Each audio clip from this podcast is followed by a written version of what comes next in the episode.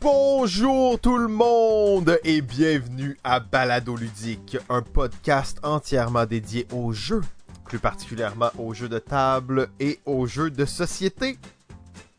Aujourd'hui, saison 8, épisode 10, 10. C'est la finale, party de fin de saison, Balado Ludique. Beach Party. Bonjour tout le monde. Bienvenue à vous dans le chat. On va faire référence à vous quelques fois pendant l'épisode. Donc si on est en 2025, vous écoutez ça puis vous comprenez rien, dites-vous que à cette époque-là, on faisait ça live sur Twitch. Il y avait des gens dans le chat qui écrivaient des affaires. Euh, alors, C'est ça. parti. Et là, on voit Cyril Ronde justement dans le chat qui est comme quoi, il y a un deuxième épisode. Eh bien oui, Cyril Ça Ronde. commence maintenant! Deuxième épisode. Deux pour le même prix! La même journée, t'imagines? Ben ouais, c'est ça, exact. Fait que restez là après, parce qu'à 8h30 ce soir, c'est le l'after party. On mange des bonbons aux potes, puis on joue à Jackbox Party. Donc euh, restez là euh, à 20h30. Chargez vos téléphones. Chargez... Si vous avez quelque chose à faire là aujourd'hui, là, chargez Mmh, votre idée. téléphone. Parce que là, vous allez, vous, on va arriver à 8h30, vous êtes comme Oh Jackbox, nice! À 9h, vous aurez plus de batterie, je vous le dis tout de suite. Mais euh, merci tout le monde d'être là. C'est euh, notre 110e épisode aujourd'hui. Oui, on va pas célébrer chaque fois qu'on fait un épisode, mais c'est vraiment très cool. Euh, cette saison a été particulière sous le signe du confinement, sous le signe des réalités numériques alternatives et tout ça. Euh, non, Jackbox, ça se joue aussi euh, sur un ordi. Donc désolé hein, pour les petits délires schizophréniques. On répond aux gens qui sont dans le chat. Euh, euh, donc, euh, qu'est-ce que. Oui, c'est ça. Euh, JF, Pierre, les, euh, les trois mousquetaires de Balado Ludique. Euh, bonjour, messieurs.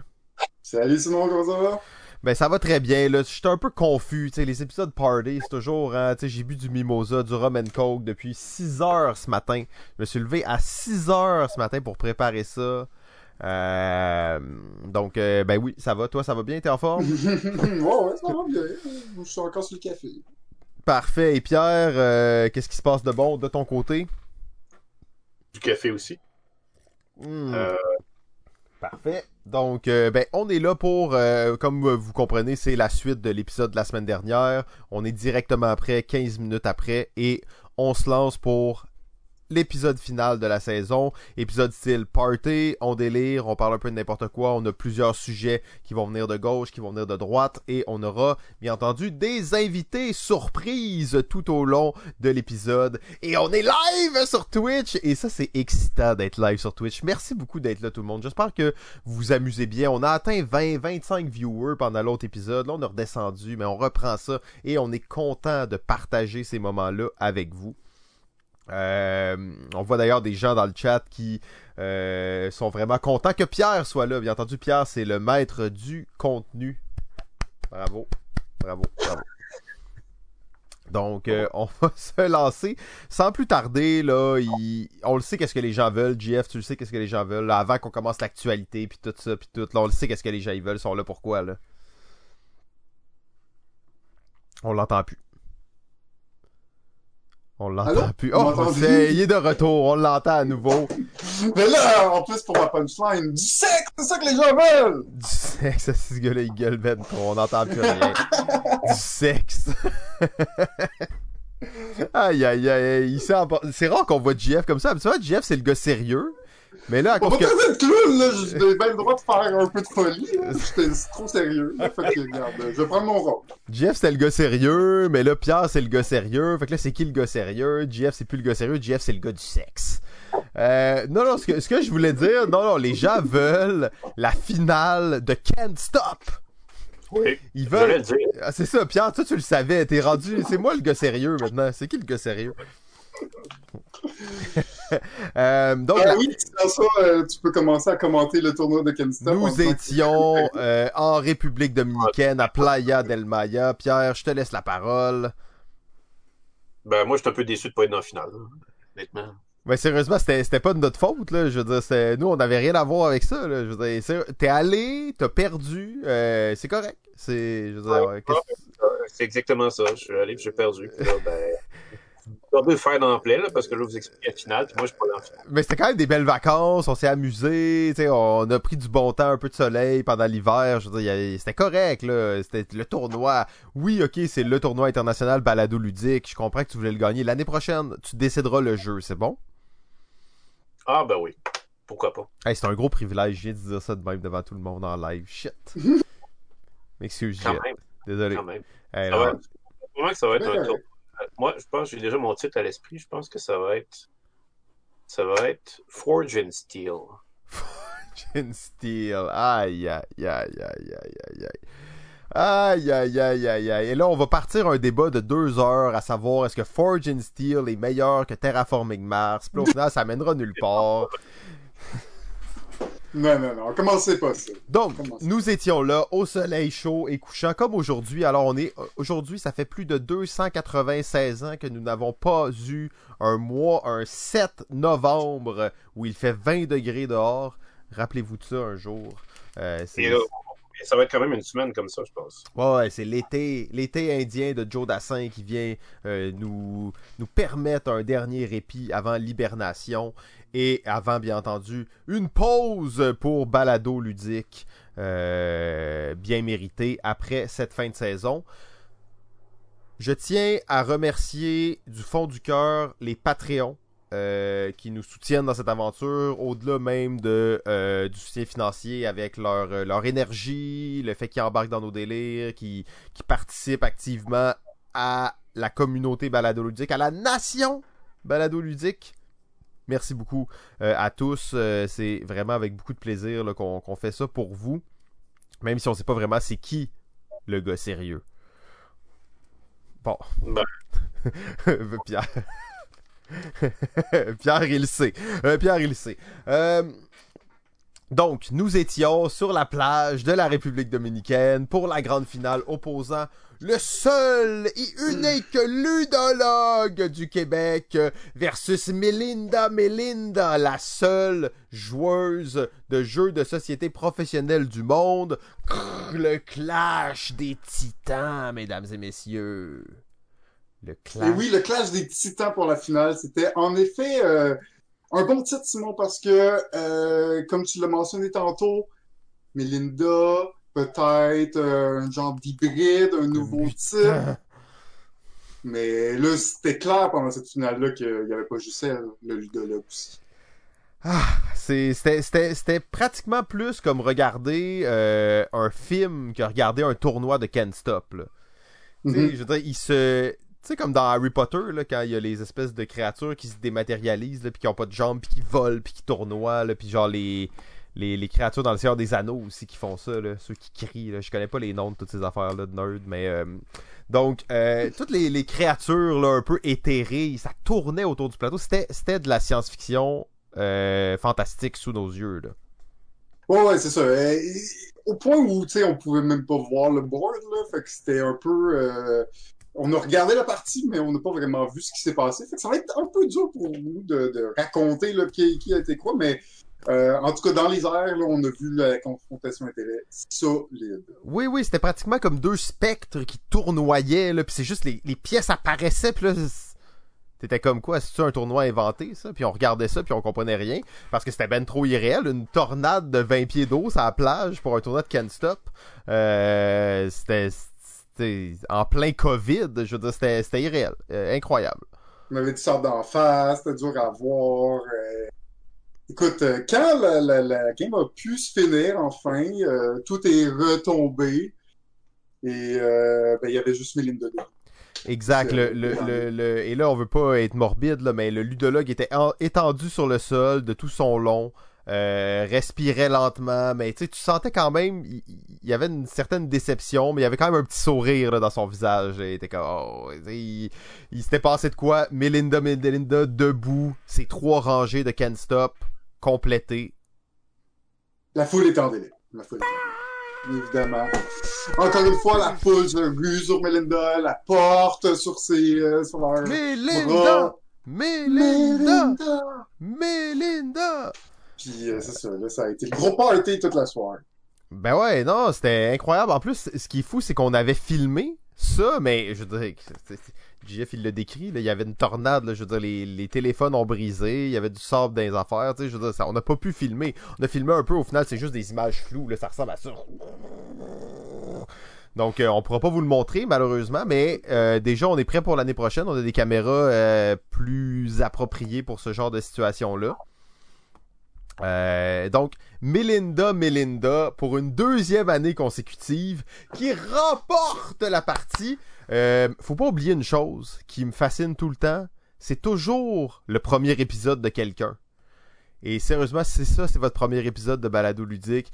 Vous devez être un peu confus parce qu'on n'a pas mis toute l'explication qu'il faut, mais euh, ça vous fait des choses à découvrir, donc n'hésitez pas à aller un peu plus loin dans le passé. On va parler de jeux de société, mais là, c'était quand même, fallait euh, parler de On ça. va parler, là. le, le tournoi, c'est le tournoi, euh, le tournoi de Can't international. Stop, euh, le tournoi international de Can't Stop en République dominicaine. Euh, je dire, on en a, c'est ça. C'est pas du jeu, ça. C'est pas du jeu. Si vous savez pas c'est quoi ce truc-là, là, c'est plutôt à vous de vous demander qui vous êtes. Est-ce que votre petite flamme est éteinte? Euh, bon, c'est bon. On, on- on reviendra là-dessus plus tard. Alors, ben, félicitations, vraiment. Euh, elle a Ouais. remporté le chèque. Euh, c'est pas des très gros prix. On parle de- de- d'une bourse de 10 000 seulement. Mais bon, les dépenses étaient payées euh, et tout ça. Mais euh, quand même.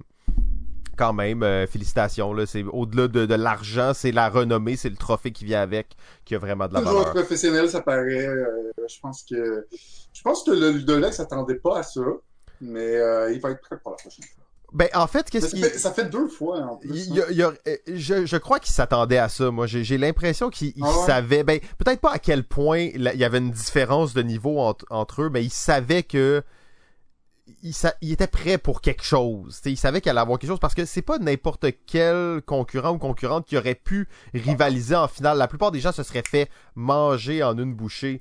Euh, je veux dire, ça me serait arrivé à moi, je me serais effondré sur le sol après 10 secondes, après 5 secondes, après 2 secondes. Lui, il a, rivalisé avec elle. On sent qu'il y, avait une pointe de, de, de, de fantastique en lui. Hein? On sent que Melinda, Melinda l'aide à pousser ses propres Hmm. limites, Exactement, à exactement. devenir euh, un plus grand être et euh, c'est ça. Il a peut-être pas pris son café non plus. Hein. Un café de pièce. Deux piastres. Un café, deux piastres. Trois pierres, trois, trois cafés.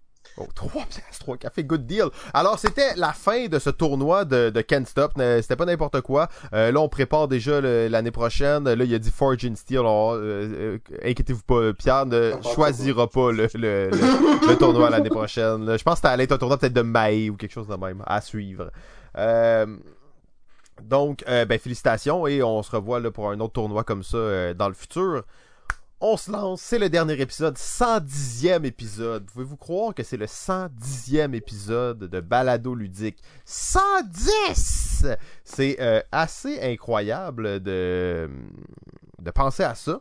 Et euh, ben, aujourd'hui, on aura euh, des invités. D'ailleurs, notre premier invité, euh, dans, dans peu de temps, c'est le ludologue en personne. Ah, Euh, ben, donc on a, on a bien hâte à ça. Mais euh, avant tout, j'aimerais ça parler un peu du futur de balado ludique, peut-être. Euh, le futur de balado ludique, c'est la saison 8. Euh, vous savez donc il y a un certain temps j'avais presque quitté balado ludique on avait essayé de trouver un remplaçant on n'avait pas réussi Euh, après ça bon finalement Pierre est arrivé a repris un peu le flambeau et tout ça donc qu'est-ce qui, nous attend pour Balado Ludique pour le futur? faut créer beaucoup de contenu, faut se réinventer, faut euh, essayer des nouveaux jeux, réfléchir encore plus sur le jeu et tout ça. Et ça nous pousse à aller explorer certains lieux, certains endroits. Et ça, le fait qu'on a pu se connecter avec la communauté grâce à Twitch principalement et à vraiment créer la nation Balado Ludique, ça nous a permis aussi de, de découvrir un peu plus ce que les gens aimaient, ce que les gens voulaient, euh, sans devenir, tu sais, on va pas dire qu'on on va être les putes du public, hein, bien entendu, mais euh, donner quand même aux, gens quelque chose qui, euh, qui les rejoint, peut les intéresser, peut nous intéresser aussi. Tout ça pour, dire que dans la prochaine saison, on va probablement explorer des nouvelles choses, prendre une tendance euh, qui va être un, marquage assez drastique, surtout sur cet épisode, qui est peut-être sans ligne pour être un des plus chaotiques de l'histoire de Balado Ludique. Donc, euh, peut-être ça va être une tendance un peu plus rigide. Vous comprenez que notre objectif et là on va le dire sérieusement, je vous le partage à vous parce que vous êtes, euh, vous êtes nos amis, bien entendu, c'est euh, d'avoir une émission de télé balado ludique. Donc, il faut qu'on soigne notre image et qu'on change un peu euh, notre style. Donc, euh, c'est l'objectif éventuellement. Alors, pour la saison 9, vous allez voir, nous allons être des hommes transformés. Déjà, j'ai rasé propre. mes cheveux. Tout propre, exactement. JF va peut-être raser ses cheveux. Probablement pas. Mais je vais me mettre une toque là pour. Ah ouais, euh, un man bun, là. Man bun. Ouais, exact, man bun, c'est ça. ça. clean, puis un petit veston. Ouais, un petit veston. Pierre a déjà commencé, vous voyez, bien habillé, turtleneck Ouais. au programme, tout ça, ça c'est vraiment bien. Moi, j'ai coupé mes cheveux. Alors, euh, on va revenir avec quelque chose de très, euh, très formaté, là, très euh, bon enfant, pas de mots grossiers, rien de ça. Euh, donc, on, on a hâte pour ça, euh, pour la prochaine saison. J'espère que vous allez être là Oui. encore euh, parmi nous, malgré nos, nos changements. Et euh, ben, c'est pas mal ça. Jeff, t'avais-tu des, des points peut-être à mentionner sur euh, la saison 9? Ben écoute, t'as été vraiment vague, là. Je sais pas trop si je peux vraiment dire l'instant par rapport à ça. Euh, je suis pas sûr que t'as dit grand chose, mais écoute, on, on va être plus sérieux. Non, mais c'est juste qu'on veut approfondir le sujet. C'est ça qu'on va faire. Et euh, au lieu de- d'essayer d'aborder plein de sujets dans un épisode, on va essayer de- d'en aborder un seul, puis on va aller à fond dedans. Euh, ben c'est un peu c'est un peu ça qu'on essaye, qu'on veut viser, qu'on veut tenter pour la saison 9, puis on verra si c'est le fun, si ça nous intéresse, euh, on continuera, sinon on essaiera autre chose comme d'habitude. Ben oui, c'est ça. On veut pas s'attacher à un style en particulier ou à quelque chose. Je pense que tu l'as bien dit. Explorer les sujets plus en profondeur. On l'a vu d'ailleurs au dernier épisode euh, avec Elsa de Ludipsy. Elle nous amène un sujet vraiment intéressant, mais au final, on a quoi 25, 30 minutes pour en parler. Puis on. C'est difficile vraiment de, de bâtir quelque Juste la chose. surface, tu sais. C'est ça, on fait juste gratter. comme pas, euh, ouais, en, euh, plus profondément dans le sujet. Donc, euh, c'est un peu l'objectif. C'est sûr que euh, c'est c'est bien entendu la venue de, de Pierre parmi le, le groupe. Là, qui C'est lui qui pousse beaucoup pour cette approche-là. hein, Ouais. Ça fait un podcast plus sérieux, là, mais bon. Ouais, puis tu sais, quelque chose, tu sais, c'est. C'est lui le gars sérieux après tout. Donc, euh, avec plus de contenu, puis des choses à dire et tout ça. Euh, donc, on a bien hâte de vous retrouver pour la saison 9. Euh, On sait pas exactement ça va être quand. Est-ce que ça va être avant la fin de l'année ou au début de l'année prochaine? Euh, on va vous tenir au courant dans les réseaux. De toute façon, pour les Patreons, bien entendu, on continue de faire euh, les petites chroniques du jeudi, de vous parler un peu de nos activités, des choses qui se passent dans la vie de balado ludique. Euh, et ben c'est ça qui est ça. Euh, on se revoit, ben là on va faire l'épisode, hein, mais au moins on voulait vous dire officiellement bonjour parce que ben bye bye parce que des fois à la fin de l'épisode on dit comme bye ciao tout le monde, là on raccroche. Ben oui, ben il va y avoir le party ce soir, de toute façon. L'after party ce soir 22h30. Encore une fois je vous le dis, vous écoutez ça en 2022, 2023, vous avez manqué ça. Peut-être que ça l'arrive au moment où on est dans un autre after party, la journée même que vous écoutez ça. Donc allez voir sur Facebook, Balado Ludique. Euh, Peut-être que c'est un after party d'un autre fin de saison, quatre ans plus tard, puis vous l'écoutez la bonne journée. Ça, ça serait assez phénoménal. Si c'est le cas, euh, on vous paye une bière. Donc venez, on vous paye une bière. Dites-nous, j'ai écouté ça aujourd'hui, on vous paye une bière. Euh, donc, on est parti euh, sans plus tarder pour ce dernier épisode euh, de la saison 8 et on va accueillir euh, notre invité là, dans quelques instants. Je vais juste lui mentionner qu'on va, l'amener dans, dans la convo. Et en attendant, je vais juste en profiter pour vous partager une petite découverte culturelle. Petite découverte culturelle. Il s'agit d'une BD. C'est pas un, jeu de société, mais moi je suis un grand fan de BD en fait. Euh, éventuellement, on pourrait peut-être en reparler si il y a des fans de BD parmi vous. Mais c'est euh, la BD Alice, tirée bien entendu euh, du roman de Patrick Sénécal, dessiné par Jake Dion. Jake Dion, qui est un des chroniqueurs dans le podcast Les Mystérieux Étonnants. Dessinateur assez fabuleux. Et la BD, sérieusement, c'est incroyable. Euh, les dessins et tout ça, là, je peux pas tout vous montrer, bien entendu. Euh, c'est pas le, le meilleur médium. Oh, il y, a y a beaucoup de scènes explicites. Je voudrais pas non plus montrer ça, me faire bannir de Twitch. Mais on va vous montrer juste un peu les, les choix de couleurs et tout. Pour ceux qui sont en audio, ben comprenez qu'il y a une vidéo de ça qui existe quelque part, puis que, C'est bien gore. c'est ça, c'est bien gore. Mais euh, ça vient de sortir, cette BD-là. Je, je suis un fan de Sénécal, je suis un fan de, de culture québécoise en général, mais euh, ça, c'est une belle adaptation. Ils ont pas... Tu sais, c'est quand même une BD de 250 pages. Là. Ils ont quand même conservé vraiment... Euh, ils en ont pas fait un petit feuillet. Là. Il y a beaucoup, beaucoup de travail qui est mis là-dedans. Donc, euh, ben c'est ça. C'était une petite, une petite euh, bite culturelle pendant qu'on allait inviter notre prochain invité à se joindre à nous. Laissez-moi juste l'amener dans la salle. Euh, on l'avait déjà euh, dit d'avance. C'est le seul et unique ludologue du Québec, Monsieur Sylvain A. Et aujourd'hui, ce n'est pas tout. Nous avons droit au duo Ludo Lola Log. Alors, c'est, euh, c'était ça la vraie surprise. Hello. Moi, je le savais, je voulais pas vous le dire. Alors, on a euh, bien entendu Sylvain, le ludologue, et Lola, euh, sa partenaire. Donc, bonjour à vous deux. Salut la gang, ça va? Oh, oh, oui, bien content de vous avoir parmi nous pour cette euh, grande finale de balado ludique. En fait, euh, le ludologue, un des plus précieux et euh, fidèles collaborateurs de balado ludique depuis Day One et même euh, narrateur de Poké Game, tout ça. Donc, c'est vraiment quelqu'un qui, qui est impliqué dans, dans, dans, dans euh, balado ludique. Ça faisait du sens qu'il euh, se présente, justement. Et en plus, en bonne compagnie. Alors, sans plus tarder, là, on le sait, c'est freestyle. On va vous laisser nous lancer votre sujet et diriger la conversation comme vous le souhaitez. Super. Euh, ben d'abord, euh, salut la gang, ça fait plaisir de vous retrouver. Ça fait un petit bout de temps qu'on s'est s'est vu en vrai avec tout ce qui se passe. Euh, J'aimerais au passage euh, dire à, à Pierre que euh, si j'ai perdu le tournoi, euh, c'est pas parce que j'ai pas pris de café. Je ne bois pas de café, euh, Pierre. hein. J'avais oublié de prendre mon thé. Ah, ok, ouais. Ça, ça, ça se comprend, le thé pour le café, quand même. Ouais, ben là, tes, tes pouvoirs mystiques, euh, avant qu'on se lance vraiment, là, justement, ça, ça l'inquiète un peu quelques personnes. Euh, Est-ce que est-ce que tu, tu- tu des choses dont tu peux parler en ondes ou euh, parce que là, c'était clairement surnaturel. là. Ouais, je sais, je sais, mais euh, malheureusement, j'ai pas le droit d'en parler.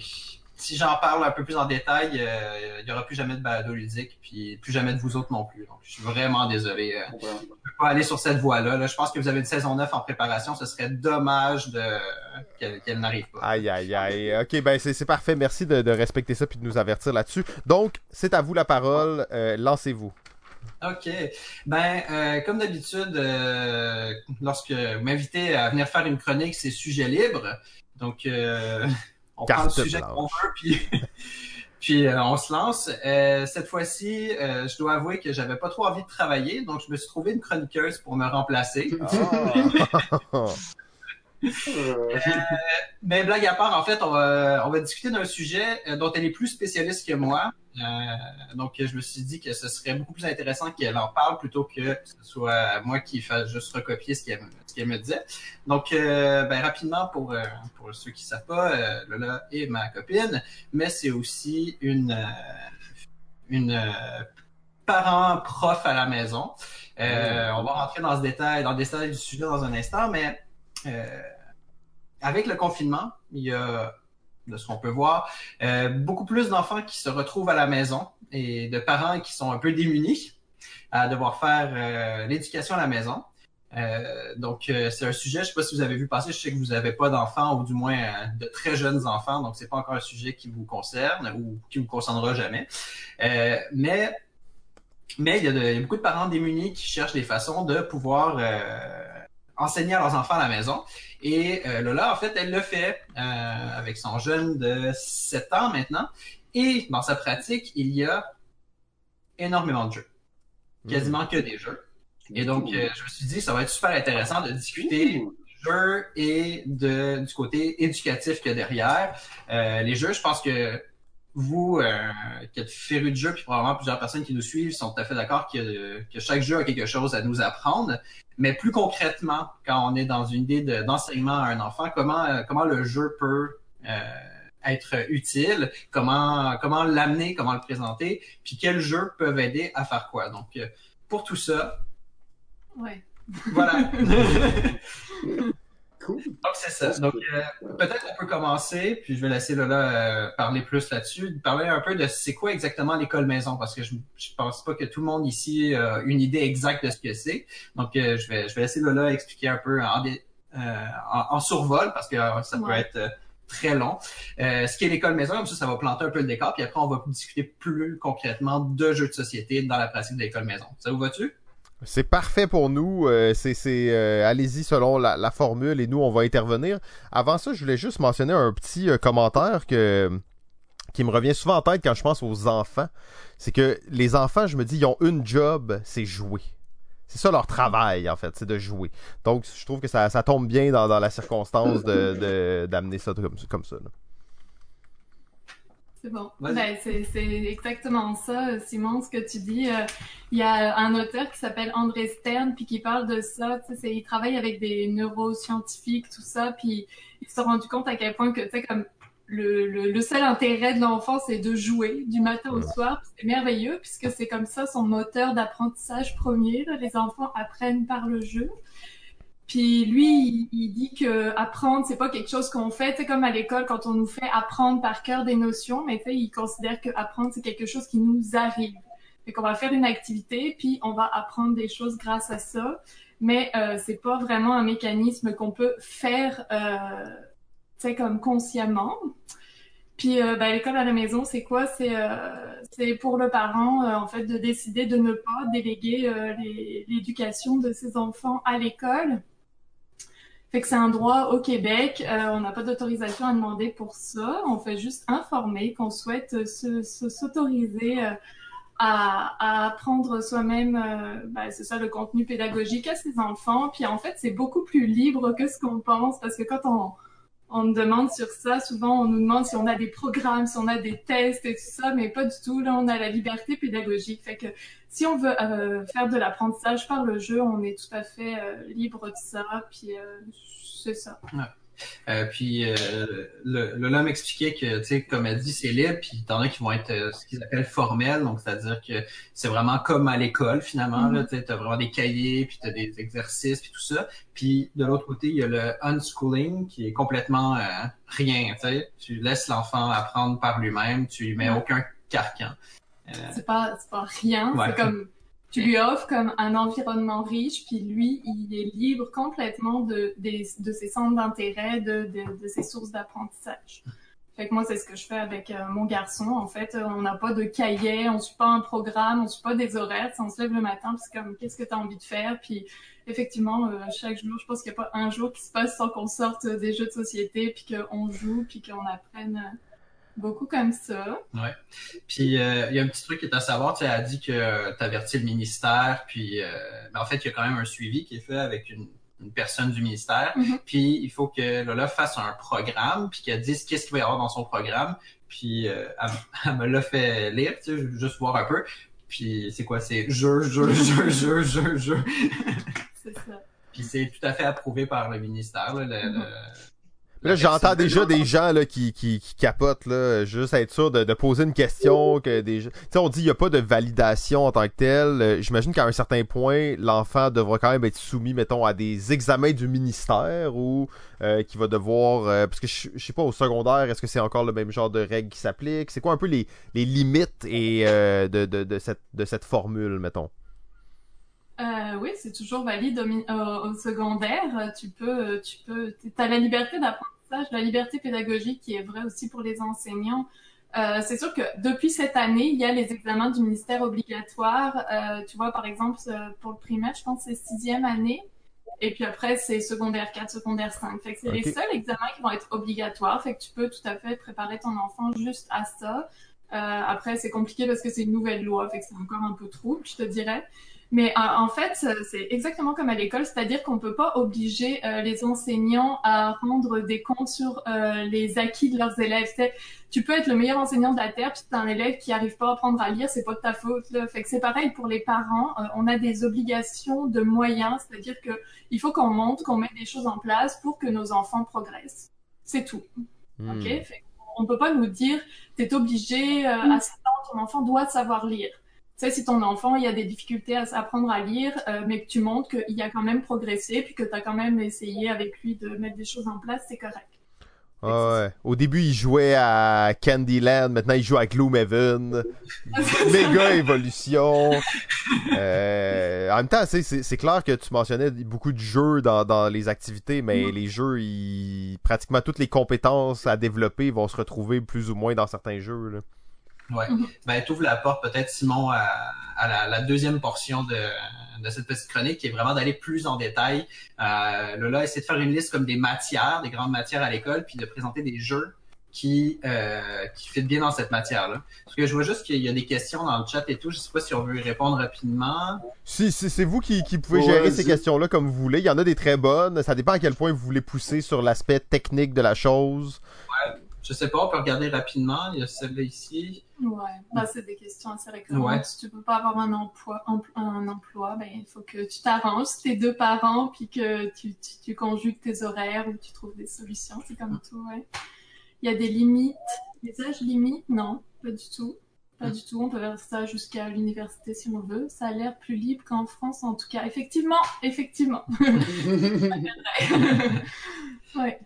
Mais Euh. donc, euh, je me suis dit aussi que ce serait un sujet que probablement qui intéresserait Pierre au passage, parce que t'es es prof. Bon, je sais que t'es pas prof au primaire, mais ou au secondaire, mais c'est peut-être quelque chose qui, qui doit piquer ta curiosité aussi. Donc, si jamais t'as des questions, Pierre, n'hésite pas. Là. Euh, donc, on peut, on rentre un peu plus dans les détails. Donc, Lola a fait des grandes catégories de matières euh, scolaires, puis elle a des jeux à proposer, des jeux qu'elle a elle-même euh, utilisés. Donc, c'est pas, pas juste des jeux qu'on a fouillés pour essayer de trouver pour euh, faire un pont, c'est des jeux qu'elle a vraiment pu expérimenter. Donc, euh, je pense que tu... euh, Avant d'aller plus loin, je voudrais juste mettre un point tellement intéressant sur ça, parce que tantôt on a parlé un peu des sujets sérieux, mais ça, ça touchait pas exactement ça, mais le fait que ce soit pas des jeux éducatifs, dits éducatifs, des jeux comme fait, que des élèves vont jouer à l'école, mettons, on va dire, et, et juste des vrais jeux. Ça, je trouve ça vraiment intéressant parce que ben, c'est là que le vrai apprentissage, comme c'est c'est la manière de dire que l'apprentissage est quelque chose qui nous arrive. Euh, je trouve que le fait de jouer à des jeux normaux, ben ça valide vraiment cet aspect-là. là. Ouais, ben justement, c'était un point qui était juste ici euh, dans, dans, dans le... C'est bon. Mais c'est ça, de rappeler que le but, c'est vraiment de s'amuser, que, que c'est ça. Moi, j'utilise pas les jeux, tu sais, comme. J'achète pas un jeu en me disant ça va toucher cette matière-là, tu sais. C'est vraiment plus euh, le jeu est le fun, fait qu'on y joue, puis là, on se rend compte de tous les, euh, les impacts euh, que ça peut avoir sur les différentes sphères d'apprentissage. Petit truc drôle, je vois justement des gens dans le chat qui disent que si c'est écrit que le jeu est éducatif, je l'achète pas. En même temps, c'est c'est comme le, le classique, hein, tu sais. euh, si tu veux savoir si un jeu t'apprend quelque chose, euh, s'il est éducatif, il va rien t'apprendre. Ben, c'est souvent des jeux de questions, puis c'est pas forcément la meilleure façon, je pense, d'apprendre. là. Mhm. Puis Pierre euh, va être d'accord avec ça. Les jeux de questions, c'était le fun euh, il, y a, il y a 30 ans, 40 ans, mais aujourd'hui, euh, les jeux de questions-réponses, c'est plus, euh, c'est plus à la mode du tout. Là. Ben, c'est qu'il faut, faut se renouveler. Disons que euh, on a fini par comprendre qu'un jeu de questions, c'est, c'est quand même un peu décevant quand on a deux personnes autour de la table qui sont toujours en train de gagner. là. Ouais, C'est ça. c'est, celui qui a la bonne mémoire, puis qui a une tête dictionnaire qui emporte, puis les autres font juste regarder. C'est ça? Euh, c'est ça, moi je peux te parler un petit peu. euh, donc moi, mon, mon fils, il a 7 ans et demi, donc il est au niveau deuxième année. Donc euh, il, est, il est jamais allé à l'école. Donc euh, c'est tous des jeux qu'on a utilisés, que ce soit pour sa maternelle, première année, deuxième année. Euh, en maths, on a, on a noté euh, The Game. The Game, donc euh, les chiffres de 1 à 100 qu'on va ranger par ordre croissant, décroissant, exactement ce que tu fais sur tes petits cahiers quand tu es The Game, juste pour être sûr que les gens, ils... Ouais. les Québécois, ils ont compris. Là. The Game. Ouais, je non, non, désolé. j'ai- Tu donnes, tu donnes envie aux gens de venir, euh, de venir avant de venir. Non, c'est excellent, désolé, je peux pas m'empêcher. Les Français et Balado ludique, c'est une longue histoire d'amour. là. Faut pas dire que, que toi, tu prononces les, les termes anglais. Non, non, non, aie pas peur, aie pas peur, c'est bien parfait. Game. fait que tu vas ranger par ordre croissant, décroissant, tu vas calculer des écarts. Fait que mathématiques, c'est intéressant. Effectivement. La mini-ville qu'on a beaucoup joué, on a même joué à la version Legacy. Fait que, tu sais, dans mini-ville, tu multiplies beaucoup, t'additionnes du stress et des maths, mais on, on, a même introduit les lois aux probabilités avec ça, tu sais, les jets de dés, puis réfléchir à quelle carte t'achètes, parce que celle à 7 sort plus souvent, mais là, il comprenait pas, fait que on a, on a hmm. vraiment fait des probas avec lui, c'était super intéressant. Ben, c'est ça qui est drôle aussi, c'est que vu que vu qu'on est en train de jouer, ça, ça l'intéresse parce qu'il y a une application concrète à mm-hmm. ce qu'il est en train de voir. Euh, donc, tu sais, j'ai vraiment pris le temps de lui expliquer comment fonctionnait les probabilités avec 2D, tu sais, lui montrer, regarde, sur un dé, tout le monde le connaît, là, mais tu prends deux, et un, ça fait deux, puis t'as pas d'autre façon de faire deux, ben, quand tu essaies de faire sept, ben, tu vois qu'il y a mm-hmm. plusieurs combinaisons. Puis, tu sais, vraiment à l'écrit, puis tout ça, il était vraiment, il voulait vraiment savoir puis comprendre parce qu'après ça, ça l'aidait à mieux jouer, tu sais. Ouais, en plus, ben ouais, mais ça, c'est un aspect en plus de, de curiosité, tu sais, là. Est-ce que c'est un enfant qui est juste plus curieux ou c'est cette forme, euh, mettons, d'éducation qui, crée une curiosité aussi. C'est pas tous les enfants qui auraient posé la question pour comprendre pourquoi ça, fonctionnait comme ça, tu sais. C'est ça. Puis euh, on a noté aussi cacao, euh, tu sais, payer, encore une fois faire du calcul mental, mais là tu as aussi la notion de payer, rendre la monnaie, faire du change, etc. Fait que c'est super intéressant pour cet âge-là. Après, français. Français, français. Le jeu qu'elle va nommer, Simon, attention. Euh, français, alors je te laisse le dire en fait, parce que... Les, les Rory Story Cube. Ah, les Rory Story Cube. Ben ouais, c'est bon. Par... C'est quand même cool de voir un jeu en français qui a pas de mots dessus. Ouais. C'est quand même cool. Mm. Euh, ben oui, je vais vous laisser nous en parler. Ça, c'est tellement un jeu que j'adore. là. C'est super riche pour l'écriture d'invention. Ton enfant écrit une histoire, c'est la base de la, la rédaction. C'est super intéressant. Puis tu peux très bien après pousser le truc en faisant écrire son histoire, en faisant illustrer son histoire. Fait c'est super intéressant comme jeu. Euh, après, on a noté. Euh, donc moi, j'ai un petit défi avec mon garçon, c'est l'écriture. Euh, c'est un enfant qui adore lire, mais qui n'aime pas écrire. Donc, euh, à travers des petits jeux comme euh, Just One, Téléstra Hmm. Télestration. ah, c'est juste les E et de. Hein. Tout le reste, c'est parfait. Télestration, c'est super. Moi, j'ai toujours ça. Fait qu'il va devoir écrire, euh, il va devoir, comme euh, lire ce que les autres ont écrit, mais écrire à son tour, puis se forcer pour que ce soit lisible pour les autres. Fait que c'est super intéressant. sais, on se disait aussi qu'à travers euh, Just One, tu vas vraiment chercher des synonymes, le champ lexical d'un mot pour faire de les autres. Fait que c'est super, euh, super riche, puis il est super bon à ça, mon gars.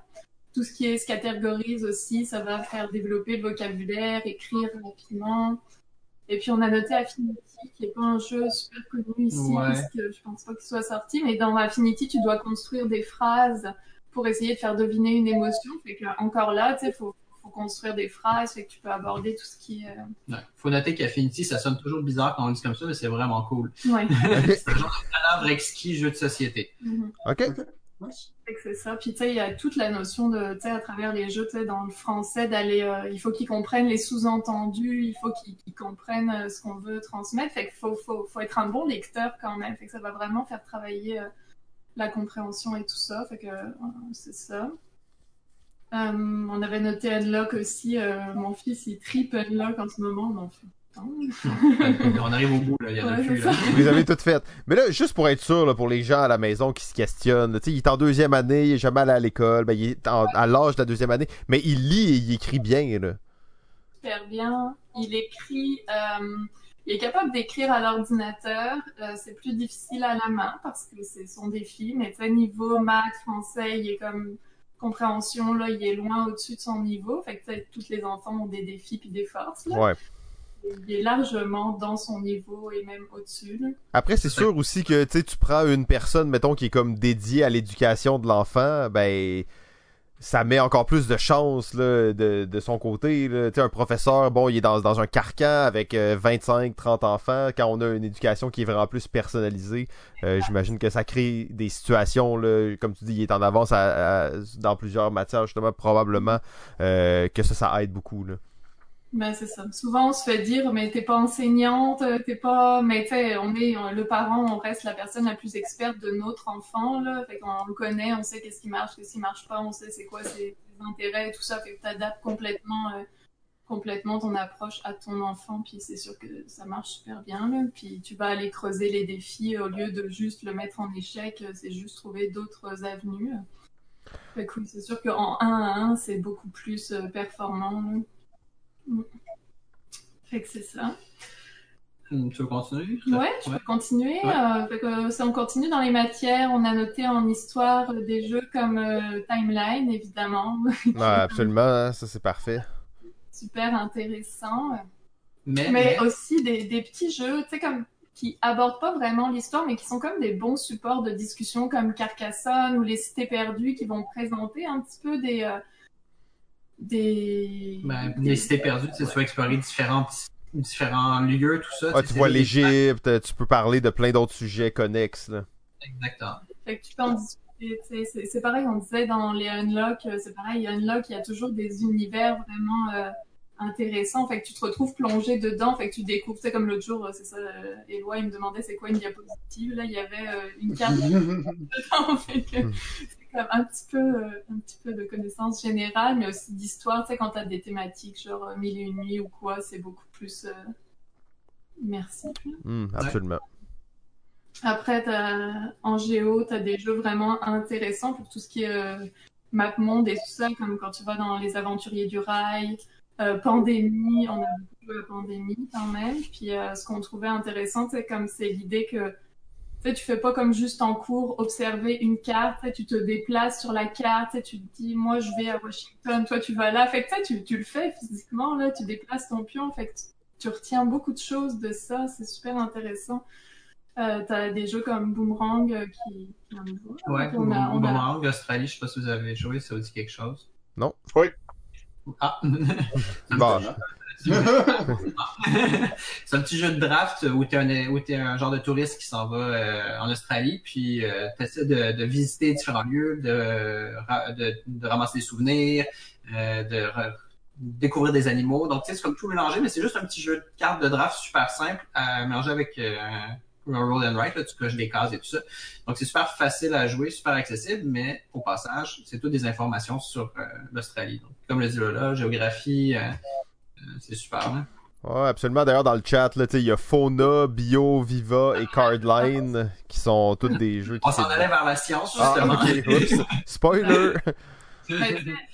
Mais, euh, tu sais, ça, tout ce qui est map monde et tout ça, en, en soi, en fait, c'est plus tard là, dans les programmes. euh, à l'âge de, de mon garçon, tu sais, 7 ans, c'est beaucoup plus restreint euh, la géographie. On demande aux enfants de savoir se repérer dans leur quartier, de, de connaître un peu leurs environs. On n'est pas rendu euh, à la map monde. Fait que il y a des jeux comme ça qui sont super intéressants pour euh, visualisation spatiale, euh, se repérer, tu comme Magic Maze, comme King Domino, comme Carcassonne, tu vas organiser ton espace, tu vas créer des chemins, tu vas te repérer sur un plan. C'est toutes des notions super euh, intéressantes en primaire.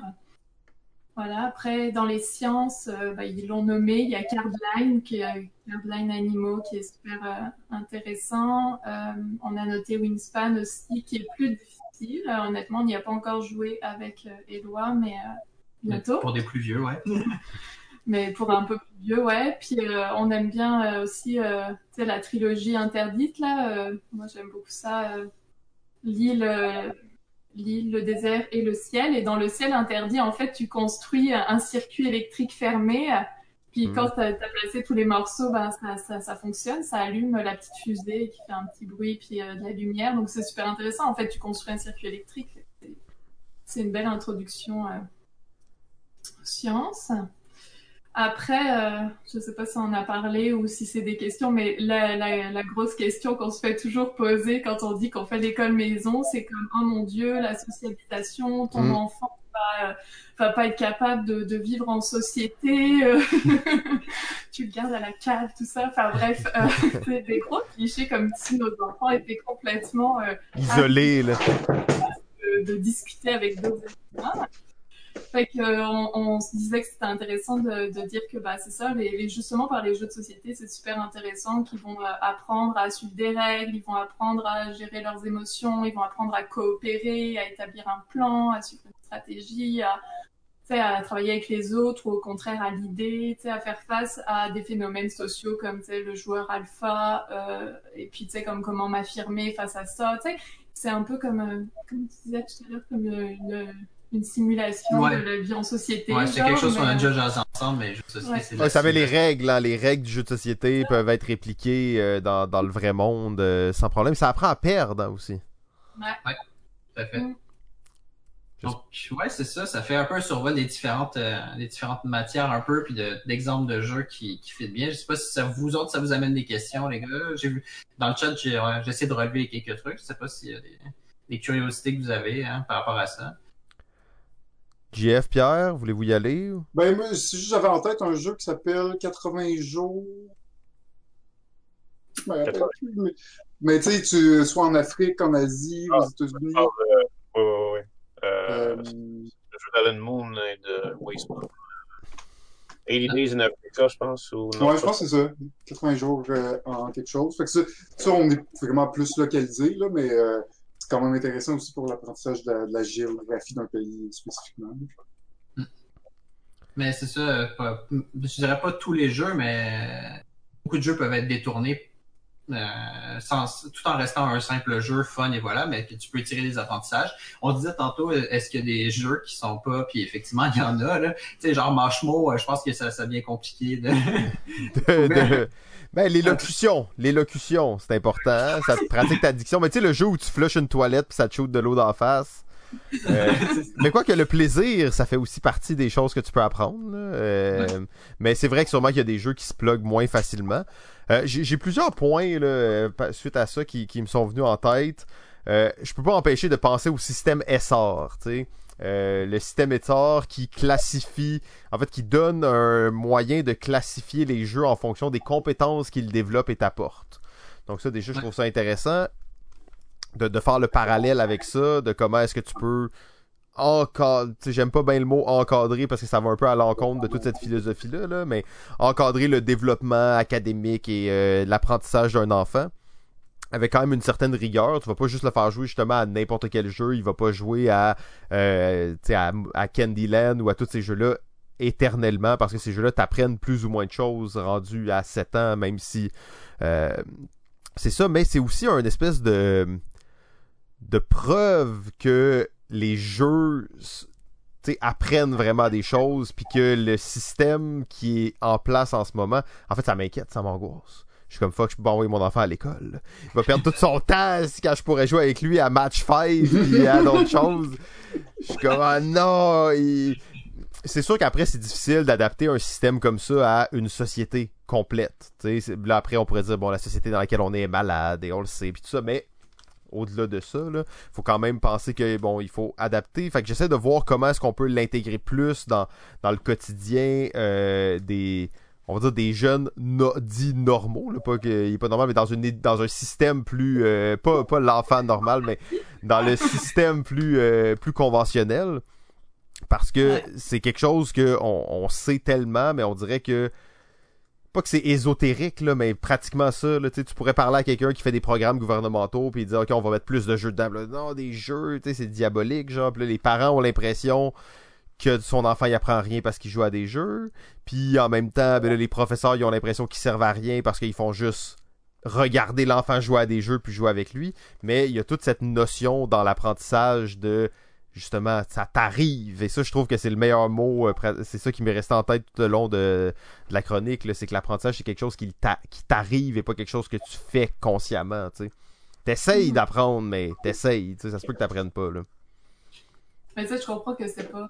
T'as raison, dans le sens, c'est pas pour toutes les familles, puis c'est pas, c'est pas ça que, que je dis, euh, comme faites tous l'école à la maison. Mais sais, c'est le fun de savoir que t'as le droit, puis tu sais que c'est une option, euh, parce que des fois, il y a des gens qui le savent juste pas, qui ont le droit de faire ça, tu sais, Hmm. euh, puis que c'est possible, puis que tu peux effectivement intégrer le jeu dans ta pratique, puis que. Ouais, puis même au-delà, dans le fond, ça me fait réfléchir que ça veut pas dire que tu peux pas jouer à des. Mettons ton enfant il va à l'école, ben, tu peux jouer à des jeux à plein d'autres moments avec lui et quand même être conscient de cette réalité-là. C'est sûr que là, nous, on est un podcast de gamers, là, fait que je pense que la plupart des gens, ils veulent juste que leur enfant ait 4 ans pour qu'il puisse commencer à jouer à Carcassonne avec lui, puis qu'à 8 ans, il joue à Terraforming Mars, puis allez, ouais, on va jouer ensemble, ça va être cool, tu sais. Un, un partenaire de jeu pour la vie, là.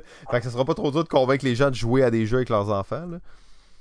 Mais euh, là, là, euh, quand on discutait puis qu'on préparait le truc, elle a soulevé aussi un- une chose, c'est elle veut pas lui montrer trop vite certains jeux. Tu sais, tu mentionnes Terraforming Mars, tu sais, Ouais. nous on y joue euh, souvent, puis euh, Éloi il est curieux, tu sais, il veut, il veut comprendre, mais mais il y a la crainte que tu sais s'asseoir pendant trois heures à jouer à un jeu avec beaucoup tu sais, de, de règles, de profondeur, ben ça l'écœure, puis qu'au final il ait juste plus jamais envie de. Ouais.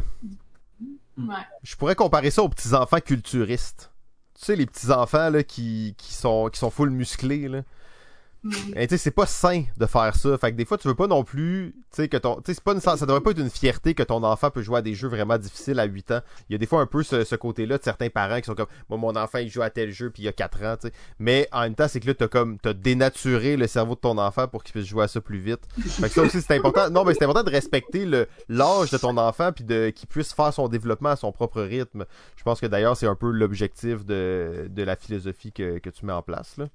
Ben, l'âge, son intérêt, puis tu le vois, tu sais, comme souvent on fait des jeux, tu sais, il catch très bien les règles puis tout, mais on se rend compte qu'il optimise pas bien Mm. ses coups, il, il fait pas les bons choix tout le temps. Fait que tu sais, ça veut dire que c'est c'est vraiment la limite, sais, qu'il faut comme continuer ce jeu-là, tu sais, pas passer la coche au-dessus, là, c'est Ouais, ouais, ça, il comprend les règles, mais pas nécessairement toutes les stratégies derrière, tu sais.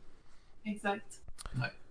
Ben, c'est euh, c'est vraiment un sujet intéressant. En plus, on, on veut toujours parler d'éducation et de, de jeux, là. Fait que... Dans le chat, ils parlent beaucoup de jeux de dextérité. Là. Ils en ont nommé un paquet. Est-ce que c'est un genre de jeu que tu utilises à, à l'occasion? Ouais, ouais, ouais. Jeux de dextérité. Euh, je sais pas. Euh, Junk Art, euh, Beast of Balance. Beast of Balance. Mais tu sais, la dextérité à l'école à la maison, t'es mieux de l'envoyer en forêt une semaine, là. Ouais, c'est ça. Non, mais Mais super bon, effectivement, tu sais, dextérité, motricité fine, écriture, ça se rejoint, là, c'est super intéressant, effectivement, on n'en a pas parlé, mais oui, ça peut être ça. euh, On a parlé plus de jeux de dessin, d'écriture, mais tu sais, pour travailler euh, la motricité fine, euh, les- Se concentrer, ça. euh, ouais, c'est ça. Ouais, se concentrer, euh, être minutieux, tout ça, oui, c'est super intéressant. Même souvent la physique, un peu, hein, dans, tu sais, les lois de, de base de la physique dans les jeux de dextérité, là, euh, quand quelque chose touche quelque chose d'autre, comment ça se répercute, puis tout ça. Ben, les jeux de en fait, évidemment, sont très connus pour ça. Euh, chez chez l'éditeur ABBA, les jeux de dextérité sont parmi, je, à mon avis, c'est les meilleurs jeux de dextérité que vous pouvez trouver sur le marché pour leur originalité. Euh, ABBA est pas battable pour euh, sortir des sentiers battus euh, dans les jeux pour enfants. Euh, il existe une, euh, une liste sur Board Game Geek euh, qui a été créée par une auteure, une auteure de jeux de société californienne. Et c'est un- une liste de jeux print and play. Elle a recensé une soixantaine de jeux print and play pour des vertus éducatives. Et euh, ma foi, c'est assez impressionnant ce qu'elle a trouvé. Euh, Elle-même, euh, comme créatrice de jeux, elle a fait sa marque avec un jeu qui s'appelle Arctic Dash, par exemple, qui est une course de narval, euh, qui va faire penser un peu à Hey, That's, My Fish, comme, euh, comme jeu euh, de société. Hey, That's My Fish, d'ailleurs, qui a des vertus éducatives, selon moi, qui sont très, très fortes, parce que ça permet de calculer euh, la gestion de l'espace physique. Enfin, c'est d'une simplicité tellement extrême qu'un enfant de 6 ans peut facilement jouer à ça. Euh, mais euh, oui, la, la personne que je parle, donc, c'est euh, Marianne Wage. Et, euh, et ça vaut la peine de voir euh, sa liste de jeux euh, de print and play éducatifs. Ça pourrait être euh, un sujet pour une prochaine. Ouais, ben ça, c'est c'est un sujet vaste, là, et ça me fait... pourrait être, euh, Éloi comme cobaye, c'est juste ça. Ah, je parle de ça parce que c'est c'est excellent comme, euh, comme approche. Évidemment, je, je vais être le premier à approuver ça. Euh, L'envers de la médaille de ça, par contre, c'est qu'il faut les avoir à sa disposition, les jeux que- qu'on a nommés. Euh, Hmm. Parfois, des- c'est c'est pas toujours euh, facile pour un parent d'avoir accès à tous ces jeux-là. Alors, euh, le fait de les avoir accès euh, En print and play. en print and play, ça, c'est c'est juste euh, le meilleur des deux mondes. en fait. En plus, ça fait du bricolage. Pratique la manier le ciseau, le, le exacto, la colle. Et pour ceux, en fait, qui veulent savoir c'est quoi la, la liste de questions, ça s'appelle euh, Education Print and Play Games. Educational Print and Play Games? Exactement. Super. Euh, ben, un peu le, pas le mot de la fin pour ça. On voit que le, temps file. C'est un sujet vraiment intéressant.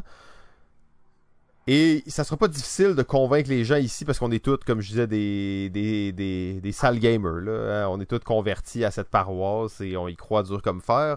Mais si c'est aussi bon, mettons, pour un, un enfant dans, dans tous ses apprentissages, on peut imaginer que ce même phénomène-là est autant applicable à un adulte qu'à un enfant.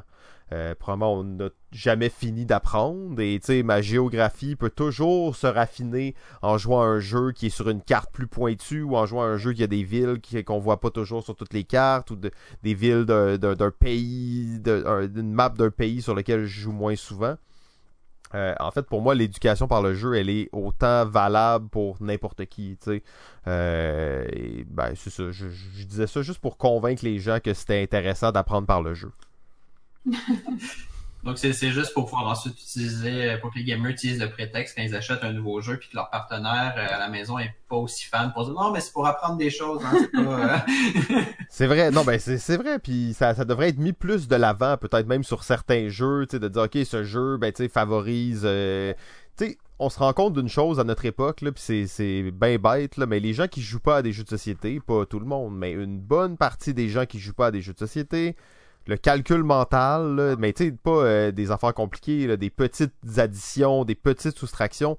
Les gens, souvent, vont sortir leur calculatrice à la fin des jeux, quand tu joues avec des gens qui jouent pas souvent, pour compter des points qui sont, des fois, autour de, je sais pas, 50 points.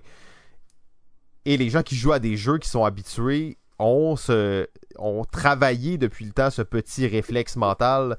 Euh, donc, les jeux, vraiment, c'est au quotidien une chance de, de conserver ses acquis aussi. Euh, tu peux apprendre des nouvelles choses, mais juste de conserver ses acquis, travailler sa mémoire, travailler sa réflexion et ces petites additions simples que vous devriez tous être capable de faire, en fait. Je vais juste me permettre un petit saut de sujet très rapide pour revenir au sujet d'école maison.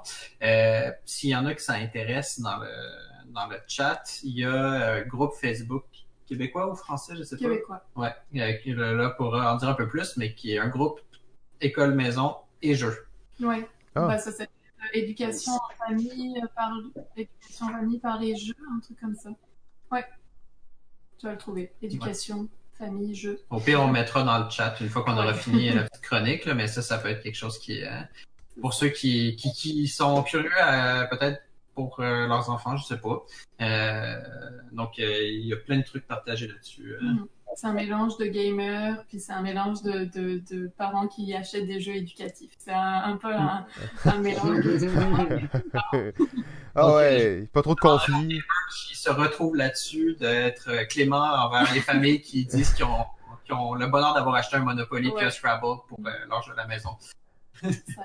Ben, Scrabble, c'est pas si pire. Même Monopoly, il y, a certains. Jeff, il est tout très, mais Jeff, c'est vraiment un, c'est vraiment un, gars très conservateur. Euh, c'est plus les gens qui achètent des jeux éducatifs qui devraient avoir peur sur ces groupes-là. Euh, D'ailleurs, Antoine nous a mis le lien dans le chat. Ben, euh, Sylvain, le seul et unique ludologue du Québec, et Lola, le duo Ludo Lola, merci beaucoup euh, de vous être prêté au jeu. Euh, Lola, merci aussi d'avoir euh, d'avoir accepté là, de, de, de, te livrer à l'expérience. Je pense que les gens ont trouvé ça super intéressant. T'as pas à être inquiète du tout. je, je dirais plus jamais un Français là, qui dit the quelque chose. mais j'espère que ta confiance devrait pas être affectée par ça parce que c'était vraiment le fun. Puis c'est un sujet, j'espère qu'on aura la chance de reparler là, dans, dans le futur de Balado Ludique. Cool, merci. Ok, alors vous souhaite une bonne journée. Ciao. Et là, et là, on est sur un horaire serré parce qu'on avait deux, trois invités aujourd'hui. Euh, on va, euh, sans plus tarder, sans même se reposer, aller directement à notre prochain invité. Je vais les inviter dans la pièce euh, ici même. Tu un autre duo? Un autre duo, je crois. Je crois, on n'a pas encore leur vision. Alors, bien entendu, euh, il y a un emblème au Québec dans le monde du jeu de société. C'est le groupe Facebook Jeux de société QC. Ce groupe Facebook dominé euh, par euh, le power couple Cynthia et Steve. Alors, ils sont parmi nous. Bon, leur micro est fermé, leur caméra est fermée. Oh, ah, ça s'en vient. On vous entend. On vous entend très bien. Oh, Steve et Cynthia. Alors, en plus, en ce moment, et là, je vais leur laisser vraiment nous expliquer ça, mais c'est le 12 heures ludique. Oui. Oui. c'est le 12 heures ludique triste un peu. bon, ben, hey, salut à vous deux. Ça va bien? Vous êtes en forme? Yes, euh, ben merci de, de, venir nous voir. On est toujours content de, de vous recevoir. Et euh, bon, à défaut d'aller aux 12 heures ludiques, c'est vous qui, qui venez à nous aujourd'hui. Euh, donc, j'ai introduit un peu le groupe Facebook. Je pense que sérieusement, ça se passe d'explications ici. Là, tout le monde qui nous écoute probablement connaît Jeux de société QC, un, un, un on peut dire, un mastodonte dans le monde du jeu de société au Québec. C'est vraiment la, le lieu de rencontre le, le, plus important, on va le dire comme ça. On n'aurait pas peur des mots. Euh, merci d'être là, euh, vous deux. Est-ce que de quoi vous voulez nous parler aujourd'hui? Eh. Bon, ben, euh, comme tout le monde sait, ben là, 12 heures, ça n'a pas lieu. Hein? Le 12 heures, comme on le connaît. Puis, qu'est-ce qui arrive, dans le fond, c'est qu'on a eu des demandes. Les gens voulaient quand même faire des dons pour la sclérose en plaques parce que c'est pour ça qu'on fait le 12 heures chaque année. Puis on s'est dit bon, qu'est-ce qu'on peut faire? On n'est pas trop, euh, on n'est pas trop sur le live, sur la technologie, mais euh, on sait que les gens jouent quand même euh, dans leur maison avec leur famille à des jeux. Puis on s'est dit bon, pourquoi les gens partageraient pas ça avec le hashtag 12 heures ludiques Puis ceux qui veulent faire un don, ben le peuvent. Puis nous, on va leur mettre à la section la notaire de la sclérose en plaques pour la recherche, comme on le fait habituellement. C'est sûr que bon, on n'a pas des ambitions comme les dons des années précédentes. Là. Mais... Surtout que dans la situation économique qu'on est, on sait très bien qu'il y, a, y a des gens qui habituellement avaient des sous que là, c'est peut-être plus difficile. Fait qu'on est moins tenté à donner des dons. On voulait quand même offrir la possibilité aux gens de pouvoir le faire, là, ceux qui pouvaient le faire. Dans, le, dans le cadre du 12 heures. Très cool. Fait que là, là c'est là les gens en ce moment, là, c'est le 12 heures ludique. Là, fait qu'il y a des gens qui jouent depuis euh, midi tantôt. Là. ben, on a mis ça toute la fin de semaine pour laisser un peu de latitude, mais on a déjà commencé à recevoir des dons. Là, euh. OK. on invite les gens à partager aussi, là, mais les gens sont un peu timides, là, mais... Euh, ça, dans le fond, prenez-vous en photo avec le hashtag 12 heures ludique, que vous fassiez un don ou pas, postez ça sur JSQC, ça va faire un petit mouvement, montrer aux gens qu'ils ne sont pas tout seuls chez eux non plus à jouer, parce que malheureusement, on joue toutes en couple ou en famille, donc... Euh, ça, ça, ça, permet un peu là, de, de, de voir qu'on n'est pas tout seul dans notre monde à jouer à des jeux. Si vous voulez faire des dons, c'est génial. Puis euh, il y a un petit concours associé à ça. Donc, donc si euh, ceux qui ceux qui participent, euh, ça fait plaisir là, de, de, faire tirer un jeu là, à la fin du 12 ans avec euh, Ludol, qui est notre partenaire depuis l'an 1, quand on a démarré ça un peu sur les chapeaux de roue, un peu sans trop savoir. Euh, il y a une couple de partenaires qui sont là aussi depuis l'an 1. Euh, Feu la récréation aussi. Je pourrais donner beaucoup de, beaucoup de personnes qui nous supportent depuis le début. Fait que, il y a ça aussi. Il y a aussi Hero Création cette année pour le 12 heures virtuel. Ben, ce qu'ils vont faire, c'est qu'ils vont offrir 10% de rabais pour tout ce qui est accessoires de jeu, impression 3D. Puis ils vont donner 10% des recettes de ces ventes-là euh, jusqu'au 15 décembre. Euh, à la Société canadienne de sclérose. En don. Fait qu'on va, on va annoncer le montant là, aux alentours du 15 décembre. Fait que c'est un peu de ça qu'on voulait jaser. Puis en même temps, euh, on se voit pas souvent non plus, euh, à part que personne. Ben non, c'est ça exactement. Est-ce que vous, vous jouez, est-ce que vous, ben là, j'imagine vous participez là aux 12 heures ludiques? Vous jouez à quoi là? Ben là, ben là présentement, on joue à rien étant donné qu'on se parle, mais. Ben, hier, on a joué mais, sur Tabletop. On, des fois, si on veut jouer à plus que deux, on n'a pas le choix. Avec d'autres des admins, on s'est mis sur Tabletop. Ouais, euh, on essaie de se faire des vendredis jeux de cette façon-là maintenant, mais c'est sûr que c'est pas euh, c'est pas optimal. En, en bonne joueuse de jeux de société, gosser avec ma souris, mes flèches, les lettres pour tourner tout, ça m'énerve un peu. c'est sûr que ça, ça, a une courbe d'apprentissage qui est un peu, euh, qui peut être un peu violente. Là. Je vous avouerais que moi, je suis rendu à 800 heures sur Tabletop Simulator, fait que j'ai complètement oublié même c'était quoi rouler un vrai dé. Là. Je suis plus capable, en fait. 800 heures de fil. 800 heures de fil. Non, non, il y a eu des pauses, j'imagine. Euh, non, pas 800 heures d'affilée, là, quand même, là, mais euh, non, non, non, depuis le mois de mars, là, fait que c'est, c'est pas si c'est, c'est sûr que l'expérience est, est pas, est pas euh, la même, là. Euh, vous, vous avez la chance d'être un couple de gamers, là, fait que j'imagine que vous pouvez faire des parties aussi entre vous euh, à l'occasion, là. Ça, ça montre à quel point je gagne tout le temps. C'est surtout ça. Ouais, c'est J'ai encore du fun, j'ai encore du fun. Quand je gagne, voyons, que se passe-t-il? Ah, c'est ça. Ben là, d'ailleurs, Cynthia, tu, on l'a pas fait encore, mais on se, on se doit une game de season. Ouais, ouais, euh... Ça va être on m'a fait remarquer cette semaine que je suis rendu à 1500 parties sur BGA. ben, c'est bon, c'est correct, ça m'inquiète pas. Je suis pas inquiet de, de, de, de, jouer contre toi à Season. On va faire un 2 de 3, on va le faire en live, là. Peut-être, on essaie oh, de ben trouver, là. Ah, on peut, tu peux-tu parier là-dessus parce que On va ouvrir les paris. Moi, je suis prêt à tout challenge. Euh, je, je Ouais, sais pas, Ça se peut peut-être qu'on a déjà joué contre puis on le sait pas en plus. Hein. Fait que c'est, possible, euh, mais euh, ouais, très bon jeu Seasons, un classique des jeux de cartes. Mais je suis tout seul à aimer ça, moi, fait que je peux pas jouer avec lui. Fait que je suis pas jouer sur BGA. C'est pas parce qu'on est deux gamers qu'on aime les mêmes choses nécessairement. Non, pas tant. On se rejoint un peu. Bon, on joue quand même à deux euh, le plus souvent qu'on peut, à des jeux euh, qui s'y prêtent bien. C'est sûr que ce qu'on aime, c'est l'interaction avec le monde, d'autres joueurs. là. Ouais, ouais, ouais, fait que ça c'est plus difficile en, en temps de en temps de pandémie. C'est quoi, mettons, votre euh, votre jeu là, que vous sortez le plus régulièrement à deux là? Là, c'est, là, ces temps-ci, euh, on aime bien euh, Circadian First Light. Je sais pas si vous connaissez, qui est un jeu, euh, je ne saurais pas trop comment le décrire. C'est un jeu de placement de dés, on peut dire ça. Euh, c'est un jeu qui se veut plus un jeu à quatre, mais à deux, super efficace, super rapide. C'est une toute petite boîte qui contient vraiment beaucoup de matériel. C'est un peu passé sous le radar. C'est quoi le nom? Tu peux répéter ça pour les gens? Je pense Euh, Circadian First Light. Circadian euh, First Light. OK. Là, t'es déjà en train de regarder ça sur Google. c'est Ben, j'essaie, mais là, moi, j'ai des problèmes avec mon ordi, fait que je regarde pas, mais les autres, on voit qu'ils sont en train de Mais, regarder. mais aime tous les jeux que personne connaît. Fait que, tu sais, c'est sûr que quand il cherche un jeu, il cherche un jeu qui, qui, qui passe pas sur le radar, qui passe pas sur les pages Facebook, qui, Un jeu obscur. tout ça. Bonne affaire, ça. C'est une bonne affaire, une bonne attitude à avoir. Ben, oui, c'est ça. Notre ludothèque, je te dirais qu'habituellement, les gens, quand ils rentrent dans la ludothèque, j'ai tout le temps le droit à un jeu sur trois. Que c'est ça? C'est quoi ça? Je connais pas ça. Mais C'est ça, ça, il aime bien ça.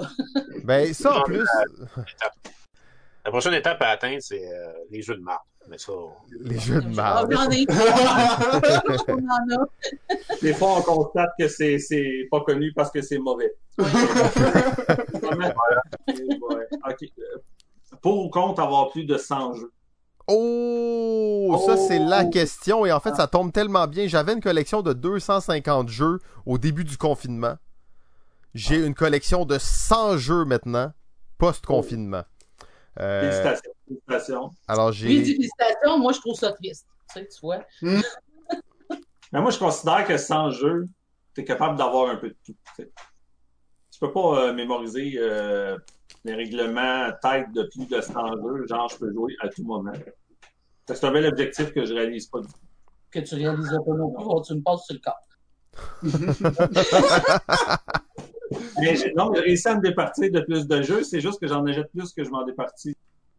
J'ai gardé des jeux trop longtemps pour rien. Tu sais, J'aurais dû euh, keep ou on laisse aller, puis, euh, puis là, Oui, puis quand tu les gardes trop longtemps, ils perdent un peu de valeur. Ah, tu sais, moi, j'ai des jeux que si j'avais comme échangé ou vendu il y a 5 ans, ça aurait pu valoir quelque chose maintenant. Ouais. Personne n'en parle. Puis, Des fois, je euh, me dis avoir euh, 3 dollars sur Marketplace, j'aime aussi bien le garder. C'est sûr que ça le euh, rendu là. Mais C'est il n'y a pas tant de jeux que ça que tu peux dire, lui, il est vraiment comme lui. Il y en a quelques-uns, là, qui sont ressemblants, mais pas tant que ça. Il y, en a beaucoup, je vois souvent ça, ah, ce jeu-là, il ressemble à tel, tel, tel autre jeu. J'ai rarement ce feeling-là. Vraiment rarement. Fait à chaque fois que j'arrive, vous avez un jeu où je me dis, Ah, ça fait longtemps que j'ai pas joué, on pourrait peut-être s'en débarrasser. Toujours un petit quelque chose dans moi, oui, mais je vais mettre à l'affaire dedans. Si je le ressors, je vais savoir du fois, oui, fait qu'il reste là. Il ressort pas, mais il reste là, je réussis pas à me, Attendez C'est comme ça, partir. c'est- comme ça qu'on qu'on construit une caverne d'Alibaba comme chez Pierre. Ça ça. s'accumule, ça s'accumule, puis là, tu te rends compte que t'as deux pièces entières de jeu. même des fois, je vais monter un jeu en haut, on pourrait jouer à ça comme on a ça, nous autres. C'est ça que... Ouais, des fois, j'ai dit ça, c'est dans ma wish list. Tu sais, je le veux, il dit parce qu'on l'a. Ah, OK. Ah, là, non, non, là, là, là, ça c'est trop de jeux. C'est pour ça que moi je veux ma collection lean et propre. Et euh, j'ai pas de problème à rajouter des jeux dedans, à la bonifier, mais toujours, s'il y en a qui, qui arrivent, faut qu'il y en ait qui partent. Euh, que, euh, ouais. Une contrainte d'espace aussi. J'aurais encore de l'espace pour en accumuler, ce qui n'est pas une bonne chose. Ce qui arrive avec les enfants qui vieillissent, c'est qu'ils quittent la maison. Fait que cette année, on a récupéré deux chambres. Fait que moi, Ah. je me dis, tout le temps, ces chambres-là, mon Dieu, que ça serait beau. Des jeux clair, ça s'en vient, ça s'en vient. Dans, deux, trois ans, vous venez visiter votre caverne, OK? Ouais, Mais souvent, il y a des gens qui viennent Ah, t'as ça, j'aimerais ça jouer. Ouais, mais. Nous aussi. Je l'ai. Ça doit être bon. Pour l'instant, euh, il est en attente. Oui, il y a ceux que j'ai oubliés, comment on joue. Mais euh, c'est pas tous les jeux que tu peux t'improviser tout de suite. Ouais, puis euh, malheureusement pour Steve, tu sais, j'aime beaucoup jouer. Je peux jouer à pas mal tout, sauf des coops. Mais euh, je j'apprends aucune règle, je suis incapable. J'ai essayé en les lisant, j'ai essayé en sortant le jeu, en écoutant des vidéos règles. Il n'y a rien à faire. Un vidéo règle, là, moi, pour faire une sieste, c'est parfait. Fait que c'est règle de jeu. pas. Et euh, ben là, justement, Pierre, toi, euh, je suis curieux d'avoir ta réponse euh, à la question. Euh, c'est plus ou moins plus de 100 jeux. Toi qui en as euh, 2500, qu'est-ce que qu'est-ce que tu vas dire? Pas 2500, j'en ai 850. Non, non, Euh, Pierre, ne downgrade pas ta collection. Euh... Ma réponse est, euh, c'est- c'est que c'est relatif à chacun, je pense. Euh, Oh, politically correct. mais c'est pas politiquement correct. Je pense que c'est vraiment ça la réalité. Ça dépend vraiment d'un tas de facteurs, votre nombre de jeux, je pense. Parce que ça dépend de combien de temps vous jouez par semaine. Ça dépend qui joue avec vous. Euh, ça dépend aussi combien de budget vous avez. Euh, ou combien de budget vous êtes prêt à mettre, finalement. Euh, donc, c'est c'est un paquet de, de critères qui va, qui va finir par faire votre jeu, votre, votre collection. C'est sûr qu'à un moment donné, vous allez dire, oh, fuck all that, euh, moi, je veux, je veux des jeux, puis je veux des jeux, puis je veux des jeux, puis à un moment donné, vous, allez- vous plus d'en acheter. Euh, puis là, ben, c'est là que ça devient dangereux. Euh, puis... Dangereux. Dangereux, oui. Ouais, dangereux, oui. Euh. Parce que, à un moment donné, t'as une pile de jeux, t'arrives à côté, puis elle peut te tomber dessus. Mais, euh, C'est sûr que je pense qu'il y a l'as- l'aspect collectionneur aussi. Il y, a, il y a les gamers, mais il y a ceux qui Mm. collectionnent les jeux. J'en ai que je garde uniquement, c'est plus comme le collectionneur en moi. On sortira jamais ces jeux-là. C'est ça. Puis là, ça commence à prendre de la place. Puis là, tu te dis, OK, y a-tu vraiment d'autres choses que, que je pourrais mettre à cette place-là? Puis, euh, de démolir l'argumentation. c'est pas. euh, ben, c'est ça. moi, je suis. euh, moi, j'essaie de pas dépasser le cap de 1000. Euh, puis même que je trouve que j'en- ai déjà trop. Mais euh, il y a eu un temps, évidemment, où je m'en souciais même pas d'avoir 100 jeux, même que je trouvais que 500 c'était pas assez. Euh, ben là, je suis rendu vraiment à, un temps où que là, ça va faire. là. Je pense qu'on vient à se voir des émissions, les gens qui accumulent des trucs, ils peuvent plus circuler dans leur maison. C'est peut-être ça qui va arriver, tu Chez, Pierre, ça, on n'est pas loin. Là. Euh, Ça pourrait arriver d'ici quelques années. S'il continue son rythme, là, euh, bien entendu. Chez vous, est-ce que ça approche de ça? ou?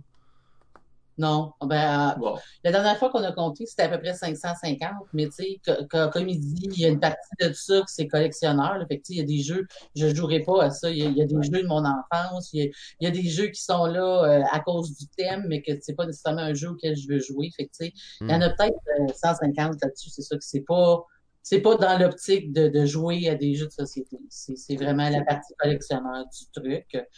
Euh, puis ben les 400 autres, ben, c'est ça, là. c'est des jeux pour jouer, on joue. C'est ça. Mais c'est, genre, on essaie le plus possible d'acheter usagé. Là. Même tu sais, quand je cherche un jeu récent, euh, j'essaie de tout faire. Si on est capable de trouver usagé, euh, tu sais, on essaie de revendre. J'essaie de moi acheter le neuf possible. Ça peut arriver des fois, tu sais, on a un coup de cœur, là, mais euh, Ça aussi, c'est une bonne usagé, c'est beaucoup de l'usager qui circule. Puis, tu sais, je me dis, bon, euh, même si on perd un petit peu en revendant des fois, si on a passé une soirée puis ça, on a perdu 10 piastres, tu sais, ça vaut amplement ça. Oui, parce que si tu remets en, en, en contexte, là, là, c'est sûr qu'on peut pas en ce moment, mais tu sais, il y a une soirée au cinéma à deux, là, c'est 80 pièces comme faut. Mon jeu va me coûter 80 pièces, mais il va être dans le sol, il va ressortir plusieurs fois, je vais faire plusieurs soirées avec. Fait que je pense qu'au niveau du coût, euh, un jeu, c'est plutôt gagnant. C'est une bonne excuse. Il faut vous en servir si jamais vous avez des figurines en plastique. C'est ça. tu sais, C'est quelque chose que tu peux. ouais, c'est clair, mais là, c'est toujours la question, dans quel genre de monde est-ce qu'on veut vivre, hein, aussi, ça, c'est toujours important. La surconsommation, il faut être prudent, et moi, je veux pas être l'apôtre de la surconsommation, là, je sais que ça sonne, ça sonne pas le bien, c'est pas le fun de se faire dire ça, mais c'est l'idéologie dans laquelle je suis, acheter des, jeux- des jeux usagés, et prêter, échanger des jeux avec des gens, euh, en louer, c'est quelque chose que j'aimerais qui soit plus là c'est sûr qu'en ce moment encore une fois on est dans un monde euh, alternatif un peu plus difficile mais louer des jeux j'aimerais avoir cette possibilité là j'ai commencé à louer des jeux une semaine avant la pandémie en fait j'ai loué mes premiers jeux c'est quelque chose, nous autres, qu'on on aimerait vite. Tu sais, des fois, un jeu, tu ne sais pas si tu vas l'aimer, de l'essayer avant, c'est génial. Mm. Tu peux pas toujours aller dans des événements. On essaie, mais il y en a pas à toutes les semaines. Non, c'est ça. Mais euh, c'est ça, à Montréal, c'est peut-être possible, à Québec, c'est peut-être possible, mais nous autres, en région, louer un jeu, c'est absolument Ah, c'est impossible. difficile. Puis des fois, c'est au... Ouais, puis même au-delà de dire je vais l'essayer avant de l'acheter, des fois c'est juste ah tu l'as tu l'as loué, t'as joué pendant une semaine, puis t'as eu l'expérience qui est correcte avec ce jeu-là, puis t'as pas besoin nécessairement de l'acheter. Si tu veux le rejouer dans deux ans et demi, ben tu pourras le relouer. Tu sais, il y a un peu ce côté-là aussi de vouloir posséder des choses euh, qui qui est quand même intéressant à réfléchir. là. En même temps, euh, moi, mon jeu préféré étant essayer un nouveau jeu. C'est pas tous les jeux qui sortent une fois chez nous. Fait que, tu sais, juste le fait de, de, de, de un peu de la quest de- de- d'essayer d'acquérir le jeu pour finalement l'essayer, qu'on l'apprécie ou pas, c'est un peu là qui est mon fun. tu sais. Ah, toi t'es plus un chasseur. T'es pas un collectionneur, t'es pas un joueur, t'es un chasseur. C'est. C'est pas non plus la question de la rater ou ça, là, mais tu sais, genre, que j'ai trouvé ça, je me suis informé, c'est quelque chose qu'on pourrait, qu'on pourrait aimer, tu sais, fait que c'est, c'est un peu ça que j'aime. J'ai mon ami euh, Normand Mars, mon ami euh, Grand. Société, vous connaissez les Grands Normands? Ben oui, Il dit le- que- la- le- l'agent secret international. Oui, oui, c'est ça. Ça, Il a dit que le plaisir de- d'un jeu, c'était de l'acquérir, pas de le posséder. Le posséder, il n'y a rien d'intéressant dans ça. Ah, c'est ça. Fait que là, c'est une troisième catégorie de gens. là. Il y a ceux qui jouent à des jeux, ceux qui en collectionnent et ceux qui en acquièrent. J'aime bien Ouais. ça. Quand tu fais partie des trois catégories, t'es quoi? Un- un maniaque de jeu. T'es malade, c'est ça que t'es. Non, Euh, mais tu sais, j'ai- j'aime euh, découvrir un nouveau jeu, puis le montrer, puis le tester, puis tu sais, euh, je fais un peu d'analyse là-dessus, puis bon, est-ce qu'on aimait ça? ouais. C'est plate parce qu'on n'a pas tous les mêmes goûts, fait que souvent, il y a des gens, on va se départir juste parce que notre groupe de joueurs, ça ne fit pas, hein, tu sais, c'est pas des choses qui... Ça me donne rien de les garder, quand même, je les regarderai dans ma bibliothèque, là, tu sais, on... On n'arrivera pas à y jouer. Fait que vous trouvez pas beaucoup de coop dans mon vous Ouais. ben, C'est ça qui arrive. euh, C'est ça. et là pour la victoire, là, c'est correct. Je comprends Ah, ça? même pas, même. C'est même pas ça, j'ai pas besoin de gagner. Même des fois, perdre, c'est sympathique. Tu dis, mon Dieu, j'ai tellement mal joué, sans les loufoques. Mais euh, non, il y a quelque chose avec le coop que j'aime pas. Je trouve que beaucoup de jeux coop, euh, ça finit par être une personne qui prend le lead, puis euh, les autres attendent que le temps passe, et ça me déplaît profondément. Hmm. Ben ouais, c'est un des, des problèmes des coops. Hein. C'est sûr que des bons jeux coop, qu'il n'y a pas le syndrome du joueur alpha. Il y en a, là, mais tu sais, euh, c'est- Il y en a de plus en plus, mais en effet, c'est encore rare un peu. Ou, ou euh, des jeux coop où si toi, tu essaies de prendre une autre direction, ça va juste tout gâcher l'expérience de tout le monde. Fait que finalement, on essaie de tout streamer. Mais il y en a, il y en a des coop que t'aimes. Ça me, Ouais, ouais, mais que, que, que, Ouais. je, Que je tu tolères. Ah, en, nommer, un tout de suite, par exemple. Flatline. Flatline, tu sais, ça, va. C'est correct. Tu sais, il n'y a pas de tu- Elle est tellement polie. Elle est tellement polie. Elle veut pas le rendre triste en ondes. Là. C'est parce que c'est en real time, ce jeu-là? Ou... Je me trompe Ouais. dessus, c'est ça. hein, Oh, c'est en oui, real non, time. le- ouais. C'est correct juste le temps que je mange un coup sur une main ou que tout revoit. Mais euh, c'est ça, le joueur alpha, il est plus difficile à, Ouais, à se pointer dans ce genre de jeu. Là. Ben là, justement, on a Ron dans le chat qui parle de Anabi, qui est le classique des classiques des jeux coop sans player alpha, tu sais. Je connais pas. Ah, Ah, Anabi. La mémoire. Ah, ben là, ça, c'est peut-être le, jeu qui pourrait, euh, qui pourrait te faire aimer un peu plus les coops parce que c'est, il y a au zéro player alpha parce que chacun a son jeu individuel. Donc, euh, en tout cas, je l'expliquerai pas en détail, mais je vous conseille fortement. C'est le jeu, euh, qui a fait consacrer l'auteur de Seven Wonders parmi euh, les grands. C'est, Le premier jeu coop a gagné le, le Spiel. Ou le Spiel, plutôt. Le Spiel de CRS a été gagné pour la première fois par un jeu coop avec. Euh, tout petit jeu de cartes, dans le fond, qui, est, euh, qui se joue avec la main, avec les cartes à l'envers. Donc, le principe a été repris depuis ce temps-là par d'autres jeux. Ah, euh, c'est que tu ne vois pas ta main. Les autres voient ta main. Ouais, puis toi, t'as vois pas, Exact. c'est ça, exact. Cool, ben, euh, ben en tout cas, euh, merci beaucoup, euh, Steve et Cynthia, là, euh, d'être. euh, Je sais que là, vous, vous êtes départagés à savoir, là, est-ce que vous devriez avoir plus de jeux dans votre collection, c'est ça? Ou... Ben, en fait, ils sont pas, il n'est pas de temps partagé, il veut juste bien paraître, mais tu Ah, sais vraiment à la maison, là. Ouais, c'est vrai. Rarement, elle exprime un besoin qu'elle veut un jeu. là. Puis habituellement, quand j'y montre un jeu qui est sur ma wishlist, il pop deux jours plus tard. Puis c'est pas moi qui est allé le chercher. ouais, lui, il aime ça les acquérir. Là. Toi, tu y mets comme le, le, le truc au bout du dé. Là. Lui, il veut pas les collectionner, il veut juste les acquérir. Fait que c'est facile de, de le. D'ailleurs, la dernière fois que hum, t'avais. euh, je pense Pierre t'avait fait acheter un, jeu- un jeu euh, à ton dernier contact Ah, avec Balado mais- Ludique. Pierre, Pierre m'a fait acheter beaucoup de jeux. C'est ça être un influenceur, Pierre. Ça Ouais. vient avec une. euh, une- Et étant donné que c'est comme les jeux bizarres, c'est sûr que la zone à Zandar, pendant le jab, habituellement, il va Ah, fouiller dedans au départ. Puis, euh, il y a deux ans, on était tombé sur un petit jeu avec, euh, c'est des petits bonhommes avec des pics en plastique. Oh. Euh, c'est n'importe quoi, mais on a eu tellement un fun noir. Bon, c'est sûr que le jab aidant, là, tu sais, au jab, tu es dans une ambiance particulière. Mm. On a eu vraiment beaucoup de fun à y jouer, puis euh, on fait de l'animation dans des cafés quand on n'est pas en pandémie, puis c'est un jeu qu'on a beaucoup sorti avec les familles et qui pogne toujours autant. Fait que oui, ça a été, euh, ça a été un fan dans la ludothèque de... C'est sûr que je ne conseille pas que des gens. euh, On a un des, on a un des amis dans ça qui est plutôt costaud. Euh, c'est douloureux. C'est douloureux. C'est ça, c'est un jeu et douloureux, mais... C'est c'est ça. Spiky Dastard que ça s'appelle. Oui, c'est ça. Spaghetti Duster, qui est le Jungle Speed pour, euh, pour ceux qui n'ont pas peur de se faire mal. Ouais, c'est- c'est- ils sont raides. C'est raide. Mais ça a l'air de rien, c'est un party game qu'habituellement on n'aime pas non plus. Tu sais, c'est pas notre genre de jeu. Puis celui-là, ça, il y a eu la cote. Il y a eu un petit quelque chose de spécial qui a fait que. Non, le dernier, je pense, c'est euh, Xenon Profiteer. Qui est Ouais, un- exactement ça. Le deck building euh, ou de pollution. C'est un beau, on a bien aimé. On a bien- euh, il a sorti une couple de fois, tu sais, ce qui est quand même euh, déjà bon. dans la bibliothèque. Mais euh, on cherche, on cherche. Euh, des, des- des fois, il y a des jeux qui, qui- on se force à finir la partie pour être certain qu'on on peut dire OK, on l'a vraiment testé. C'est rare. Ouais. Quelqu'un qui fait ça, je trouve ça bien plate tout le temps. Là, je suis tanné de jouer. Eh boy, ça vient me chercher. Mais il- c'est arrivé deux, trois fois dans notre vie, on a fait comme OK. Il n'y a pas personne qui a de fun, puis il finira pas dans dix minutes. Là. On oublie ça, on range ça.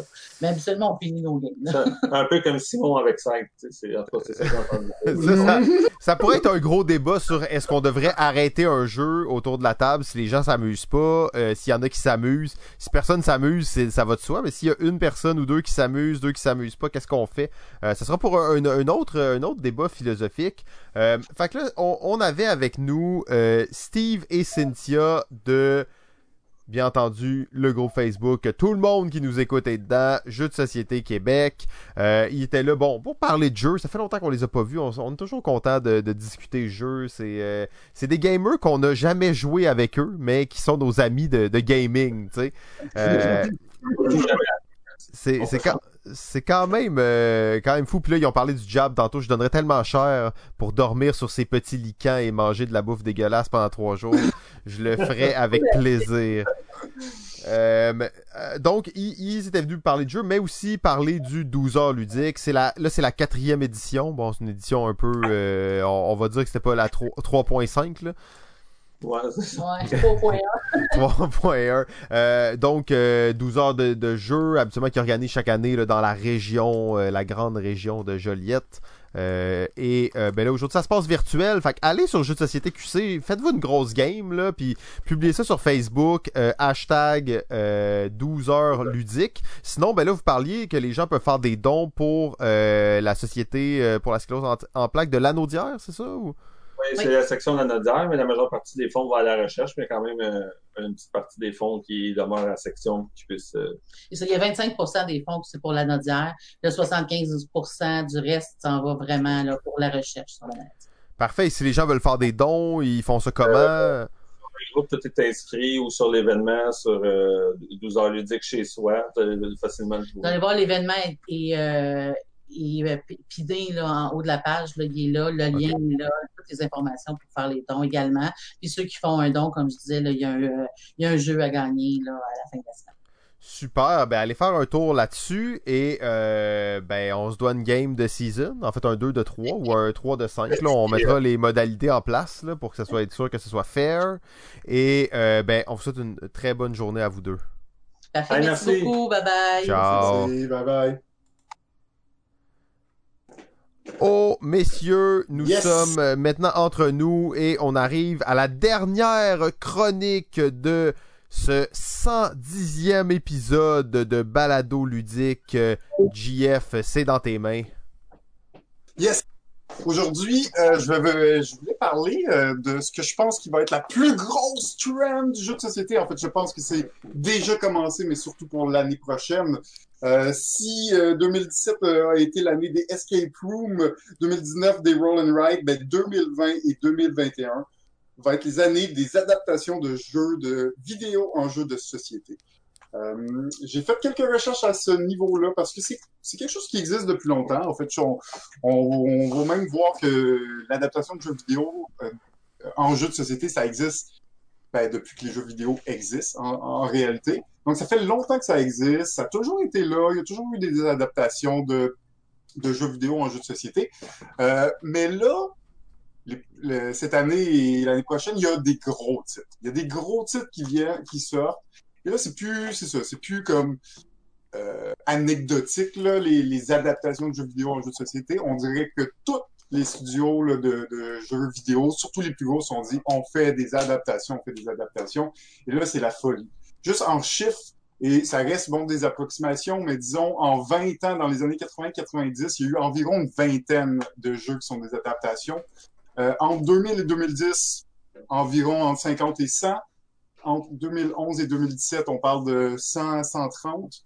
Et là, dans le dernier quatre ans, en fait, depuis 2018 et jusqu'à 2021, on est plus dans le 150 à 200 jeux qui seront des adaptations de jeux vidéo. Donc, c'est énorme, c'est énorme. Évidemment, euh, il y a des gros noms euh, qu'on peut euh, penser avant ces années-là. Pense, bon, on a parlé beaucoup aussi de This War of Mine. Euh, on a euh, Age of Empire 3 en 2007. Sid Meier, Civilization 2010, StarCraft The Board Game en 2007, euh, XCOM The Board Game en 2015, Fallout en 2017. Donc, on voit qu'il y a quand même des gros noms dans tout ça. Euh, par contre, quand on, commence à regarder ce qui est fait depuis 2018 et ce qui s'en vient pour 2020-2021, euh, là, on, dirait que c'est un step de plus. là. De- 2018-2019, là, on a des jeux comme Fallout, euh, Fallout, Crusader King, Resident Evil 2, Dark Souls, The Binding of Isaac, City Skyline, Earth of Iron, God of War, Minecraft, The Legend of Zelda. Donc, euh, pour ceux qui connaissent un petit peu le jeu vidéo, c'est quand même tous des gros noms. Et là, pour ce qui s'en vient, une des parties des jeux qui s'en viennent pour euh, 2020-2021, encore une fois, Resident Evil 3, Divinity Origin, Metal Gear, Solid, Wolfenstein, euh, Ring, euh, Contra, Company of Heroes, Anno 1800, Fallout, Assassin's Creed Brotherhood, fait au Québec, euh, Frostpunk, Bloodborne, Street Fighter, Europa Universalis, Dark, euh, Darkest Dungeon. Donc là, c'est extrême. Là, Là, on, on est rendu, on dirait, dans le moment où les, les studios de jeux vidéo se sont dit Hmm, on peut plus passer à côté de ça. Il faut qu'on fasse des adaptations. C'est un peu, euh, en fait, j'ai pas d'autres choses à vous dire. C'est un peu, j'ai pris les stages, j'ai regardé un peu qu'est-ce qui était sorti puis qu'est-ce qui s'en vient. Pour moi, ça m'a frappé en de voir à quel point il y avait beaucoup d'adaptations. Et en faisant un peu de recherche, je me suis rendu compte, oui, en effet, euh, en effet, euh, ça, me semble être une trend, ça me semble être la trend qui s'en vient pour les prochaines années. Euh, Qu'est-ce que vous en pensez? Ben, moi, je pense que c'est quelque chose qui était inévitable. Euh... Là, je fais d'ailleurs retracer la voie pour ça. Il, il sent faire des adaptations de jeux vidéo en jeux de société. Il est lui-même la, la personnification de ça. Il est sorti euh, du monde du jeu vidéo pour se consacrer entièrement aux jeux de société dans les années 2000. Et ça se voit dans la façon qu'il crée ces jeux de société. Vladosh Fatil, euh, pour ceux qui ne le connaissent pas, euh, Ah oui, ah oui, ah oui. Fatil, en fait, c'est Through the Ages, c'est Night the Board Game, c'est Codenames. Euh, il a créé d'ailleurs un jeu vidéo en jeu société sans vraiment dire directement que c'était ça, mais dans à la fin des années 2000, je pense en 2009 ou 2010, il avait fait le Dungeon Keeper. Euh, C'est un jeu vidéo, ça? À Oui. base, oui. OK, OK. En fait, Dungeon Lords, plutôt. C'est Dungeon Lords qui, qui l'a, qui l'a- il a appelé ça Dungeon Lords, mais c'est l'adaptation de Dungeon Keeper. Euh, Nice. Dungeon Keeper, qui est un jeu vidéo où vous êtes euh, un gros méchant euh, vilain du Moyen Âge fantastique qui allait créer un donjon et qui allait ensuite attendre que les héros arrivent dans votre donjon pour les voir se faire massacrer au fur et à mesure qu'ils avancent parce que vous avez posé des pièges partout puis des monstres. Satisfaisant. Alors, Dungeon Lords, c'est exactement pareil. Euh, mais c'est juste qu'il n'a pas appelé ça Dungeon Keeper de board game, il a appelé ça Dungeon Lords. Euh, donc, euh, il n'avait peut-être pas les droits, hein. C'est une question de droit, là, même, en ce moment, des fois, là. C'est ça. Mais le jeu avait été un franc succès lorsqu'il était sorti, je me rappelle très bien. Euh, et puis, euh, assez, assez gros succès, en fait, pour en faire une suite qui avait appelé Dungeon Pets. Euh, Absolument. Donc, oui, je pense que la, la, la, vague est là. Maintenant, est-ce que est-ce à dire que ça va avoir un effet bœuf comme on a vu les escape rooms euh, et les roll and write? Je sais pas. Parce que c'est quand même quelque chose qui est, assez niché, malgré tout. Même si l'industrie du jeu vidéo est immense, même si elle a ses adeptes, euh, convertir ses adeptes sur un, sur un, un environnement de table, c'est une autre paire de manches. Euh, j'en ai été témoin à plusieurs reprises de voir des, amateurs de jeux vidéo qui, euh, qui ne sont pas tellement attirés par le jeu de société, à moins qu'on leur donne euh, un contenant qui est très, très léché, qui est très visuellement attrayant, qui est à peu près du même style que le jeu vidéo pourrait le faire, parce que c'est c'est quand même ça à la base. Le, le, joueur de jeux vidéo et le joueur de jeux de société sont, sont deux types de joueurs qui n'ont pas nécessairement les mêmes euh, demandes lorsqu'ils veulent avoir un jeu société. Euh, et, de les faire converger dans, le même chemin comme ça, euh, ça prend quand même une bonne dose de savoir-faire. Et, et c'est le fait aussi de voir que ceux qui ne jouent jamais de jeux vidéo, qui vont jouer à ces jeux-là, vont probablement devoir être suffisamment attiré par un jeu, une adaptation de jeu vidéo, sans être obligé de connaître le jeu vidéo pour, se, pour éprouver du plaisir. Donc, euh, c'est tout ça qui reste à voir. Parce que les, autres, les autres formats avant, quand on parle d'escape room en, boîte, euh, ça, ça, ça a fait son, ça a fait ses preuves. J'ai vu des joueurs de, de ces jeux-là, moi, qui n'avaient jamais fait des escape rooms, mais qui ont joué à des escape rooms en boîte et qui ont absolument été conquis. Euh, qui, ont, qui, ont, montré finalement qu'on n'avait pas besoin d'expérimenter une vraie escape room pour être capable d'apprécier un escape room en boîte. Euh, Est-ce que le, le, la, la, vérité est pareille pour un jeu vidéo en jeu de société? Euh, euh, je ne saurais dire. Je ne saurais dire. C'est que le jeu, de, le, le, jeu vidéo en jeu de société, on s'entend que les compagnies de jeux vidéo, ils font pas n'importe quoi. Ils font leur plus gros hit. Puis on s'entend que les plus gros hits, là, c'est des milliers, des milliers, voire des millions de joueurs qui jouent. Donc quand ils lancent une campagne de Kickstarter avec le gros nom, là, le, le nom que c'est une grosse licence qui existe depuis des années comme Anno 1800 ou Darkest Dungeon, euh, le public est là, le public est au rendez-vous. La question c'est, est-ce que les board gamers sont vraiment là? Parce que au début, au début des années 2000, 2010, les adaptations de jeux vidéo étaient quand même en général assez bonnes. Depuis oh, Kickstarter, c'est de moins en moins le cas. Fait en plus de, de un peu conquérir ou du moins euh, aller vers le jeu de, société en utilisant les licences de jeux vidéo.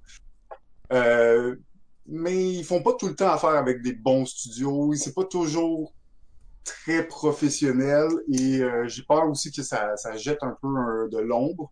Après, je sais qu'il y en a qui sont très bons aussi.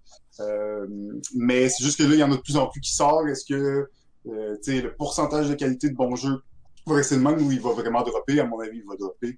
Euh, mais ça reste que si tu sors un StarCraft ou euh, un gros nom, c'est sûr que ça va avoir un certain buzz puis que ça va ça va, euh, ça va marcher, mais... générer de l'argent puis ça va marcher puis c'est sûr parce qu'il y a déjà un fan club puis ça c'est oui mais mais, mais c'est c'est juste que c'est quand même assez euh, dubitatif quand même en, en ce sens que euh, je pense que l'obstacle principal, c'est l'approche euh, du jeu. Le, le, le, joueur de jeu vidéo va être très, très habitué à ce qu'il euh, apprenne en même temps qu'il joue. Parce que c'est le joueur de jeu vidéo, on va, on va se le dire, là, il va jamais lire les règles du jeu vidéo qu'il va jouer. il va commencer à jouer, puis il va, il, il va Ben, mais tu peux pas lire des règles de jeux vidéo. C'est ça. Presque pas. T'as un petit saut, puis la, la, la majorité des règles, ils t'les expliquent jamais, il faut que tu les devines. Ben voilà. Puis les, les, les designers de jeux vidéo ont, euh, ont vite compris ça. Ils ont vite compris qu'il fallait à chaque fois qu'ils fassent un jeu vidéo, faire un tutoriel en même temps que le joueur joue. Euh, c'est d'ailleurs comme ça que Vlad Fatil a fait ses règles de jeu quand il faisait ses premiers jeux de société. Il faisait un tutoriel dans ses règles en même temps qu'il faisait un jeu. Euh, maintenant, la preuve de ça, que, que, le, jeu, le joueur de jeux vidéo va probablement être moins attiré à jouer à un jeu de société, c'est que si tu joues à StarCraft The Board Game, qui est sorti en 2007, c'est d'un c'est d'un apprentissage tellement colossal pour un joueur de jeux vidéo qu'il va se dire mais non, je, joue à StarCraft euh, tout seul. Je joue à je veux jouer au StarCraft aux jeux vidéo, je veux pas jouer aux jeux société, c'est même trop long à apprendre, c'est même trop gros à jouer. Et euh, le jeu d'ailleurs a été réédité, StarCraft The Board Game, mais pas euh, sous la licence StarCraft. Il a été réédité sous la licence de Warhammer avec euh, Forbidden Worlds, que ça s'appelle. World? Forbidden? Ok. Ou Forbidden, je sais plus c'était quoi le titre exact, mais bon, bref, ça a été ça. Et à cause que ça a été réédité de- avec ce, ce titre-là, il y a de quoi se poser des questions. Euh, même chose pour euh, World of Warcraft, The Board Game, qui était sorti peu avant StarCraft, The Board Game, dans les années, je pense, 2005-2006. Gros, gros succès immédiat quand c'est sorti, ça par faire des succès. On n'en entend plus parler aujourd'hui. Parce que les joueurs de jeux vidéo avaient adoré. Les joueurs de jeux de société, moins. Parce qu'ils trouvaient que, franchement, c'était un peu raté par rapport à la façon que la dynamique se déroulait. Ils trouvaient que c'était du gros n'importe quoi pour la fin du jeu, que c'était un festival de hasard. Euh, alors que les joueurs de jeux vidéo trouvaient que c'était très très bien parce qu'il y avait quelque chose dans ce jeu-là qui rejoignait exactement le même feeling qu'ils avaient quand ils jouaient aux jeux vidéo. Euh, Exact. Puis c'est pour ça que ça va, pour moi, c'est, c'est pas quelque chose qui est sur le point d'arrêter. Même que là, on parle des jeux avant 2010, mais euh, on, est aille- on est vraiment ailleurs là, maintenant. là. On est vraiment, vraiment ailleurs. Euh, en plus, avec le Kickstarter qui fait du buzz, on se retrouve avec des jeux qui ont beaucoup de gens qui jouent. Puis la communauté de, de joueurs de jeux vidéo euh, s'intéresse de plus en plus aux jeux de société. Là. Je veux dire, pour moi, c'est avant, c'était deux crowds différentes, maintenant, c'est plus vraiment vrai. Je trouve qu'il y a beaucoup de parallèles. Les, les, les joueurs de jeux vidéo, ça fait comme dix ans là, qu'ils ont commencé à faire la transition, ou du moins à, à, à faire un peu les deux. Fait que pour moi, c'est pas tant, c'est peut-être un problème dans les années euh, 2000, mais c'est plus tant un problème maintenant parce que les, les joueurs de jeux vidéo, ils lisent des règles de jeux de société, puis pas nécessairement juste des jeux euh, d'adaptation de jeux vidéo, là, on s'entend, là, parce qu'ils ont découvert Catan, puis là, ils trippent à faire des échanges, parce qu'ils ont découvert Zombicide, puis là, ils trippent à tuer des zombies, mais tu sais, tu comprends? On n'est plus dans le même mind, tu sais. On est dans un mind où euh, le jeu vidéo, moi, je sais pas pourquoi on... Je veux dire, le jeu vidéo est juste en train de monter comme un fou. Je veux dire, la pandémie a juste... Si le- ça, ça a affecté beaucoup de jeux de société, ça a affecté positivement le jeu vidéo. Il n'y a pas du tout de, de baisse à ce niveau-là. Il y a de plus en plus de joueurs, il y a de plus en plus de jeux. Puis il y a de plus en plus de grosses licences qui font du gros cash. Puis c'est ça, mon point, c'est que les compagnies de jeux vidéo, ils vont miser sur faire du gros cash. Puis quand ils voient qu'un jeu euh, sur Kickstarter peut faire des millions de dollars alors qu'un jeu vidéo sur Kickstarter a de la misère à faire genre 20 000, ils se disent il y a peut-être de quoi, de quoi là. Puis c'est le côté commercial pour moi qui vient plus que le côté passion. C'est pour ça que je parle de est-ce que c'est vraiment des bons jeux, tu sais? Euh, ça dépend toujours du studio, ça dépend toujours de comment c'est fait. Euh, mais à mon avis, la qualité, un peu comme ben, comme à cause que Kickstarter existe, qu'il y a de plus en plus de jeux, ben, la qualité aussi descend un peu. Pour moi, ça, ça va être un peu la même chose. J'espère que ça ne nuira pas le jeu de société. Clairement, ça va continuer à, le faire rayonner puis à attirer d'autres gens, euh, ben, des, des gens du jeu vidéo probablement. Mais tu sais, il y a des titres là-dedans qui, euh, pour moi, sont, sont incroyables, qui s'en viennent euh, 20, euh, 2020, 2021. Puis l'adaptation, c'est pas nécessairement facile hein, d'un jeu vidéo, un jeu de société, ça demande quand même du, gros travail. J'ai hâte de voir, j'ai hâte de voir qu'est-ce qu'il y en est de tout ça. Est-ce que ça buzz ou justement ça passe, ils vont tous passer inaperçus puis qu'on n'entendra pas parler dans deux ans? Euh, moi, je guesse que ça va être un gros buzz pour les deux prochaines années. Est-ce que ça va l'être autant que les Escape Room et tout? Je sais pas, mais euh, moi, mon guess, c'est ça. Ben, euh, une des. euh, Il y a eu beaucoup de, de bons points là, de mentionner là-dedans. Euh, ça reste que c'est quand même deux, deux mondes différents. Peut-être que cette trend-là va avoir un gros écho dans le monde des jeux de société en général. Mais, tu sais, les escape rooms, c'est une mécanique de jeu. Mhm. Les roll and ride, c'est une mécanique de jeu. Tu sais, c'est des, des choses qui sont... Là, le jeu, euh, tu sais, de Darkest Dungeon, celui d'Anno, puis ça va être des jeux complètement différents. Fait que c'est dur de les mettre comme ensemble au niveau de l'écho que ça va avoir. Euh, après, c'est ça, ça va toucher. C'est sûr que la personne qui est fan d'un jeu, euh, qui est dans une communauté d'un jeu vidéo, puis qui a un board game qui sort de ça, puis que la personne a connaît quelques, quelques board games, puis s'intéresse à ça, ben, comme Kickstarter a rejoint un public qui n'existait pas avant, ou en tout cas, s'il existait, ben, il achetait pas de jeu. Euh, ce, ce public-là va aller, il va, il- les jeux vidéo en jeu de table vont aussi aller chercher un public. Est-ce que ça aura des bonnes répercussions? Ben pour les gens qui vont jouer à ces jeux-là, ils vont dire que oui, puis ils vont être contents. Moi, moi, je vais les juger, puis je vais trouver ça triste. Mais euh, au-delà de, de cette Il y a des bons jeux aussi là-dedans. Là. ben, il y en a pas beaucoup.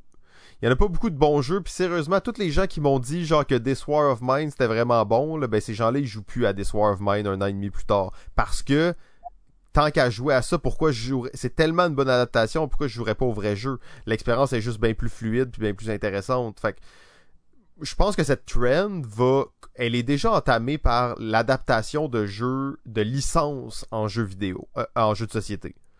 Genre, tous les films de super-héros, là, puis Marvel sont vraiment forts là-dessus. Puis tu sais, les films... Ça, ça fait longtemps, puis ça fait longtemps que ça, ça existe aussi. Puis on a un peu le même principe de des fois c'est bon, des fois c'est pas bon. C'est ça, exact. Mais j'ai l'impression que c'est c'est la tendance des, des adaptations en licence, des licences qui vont, qui est vraiment en augmentation plus que juste les jeux vidéo, les films, les séries télé.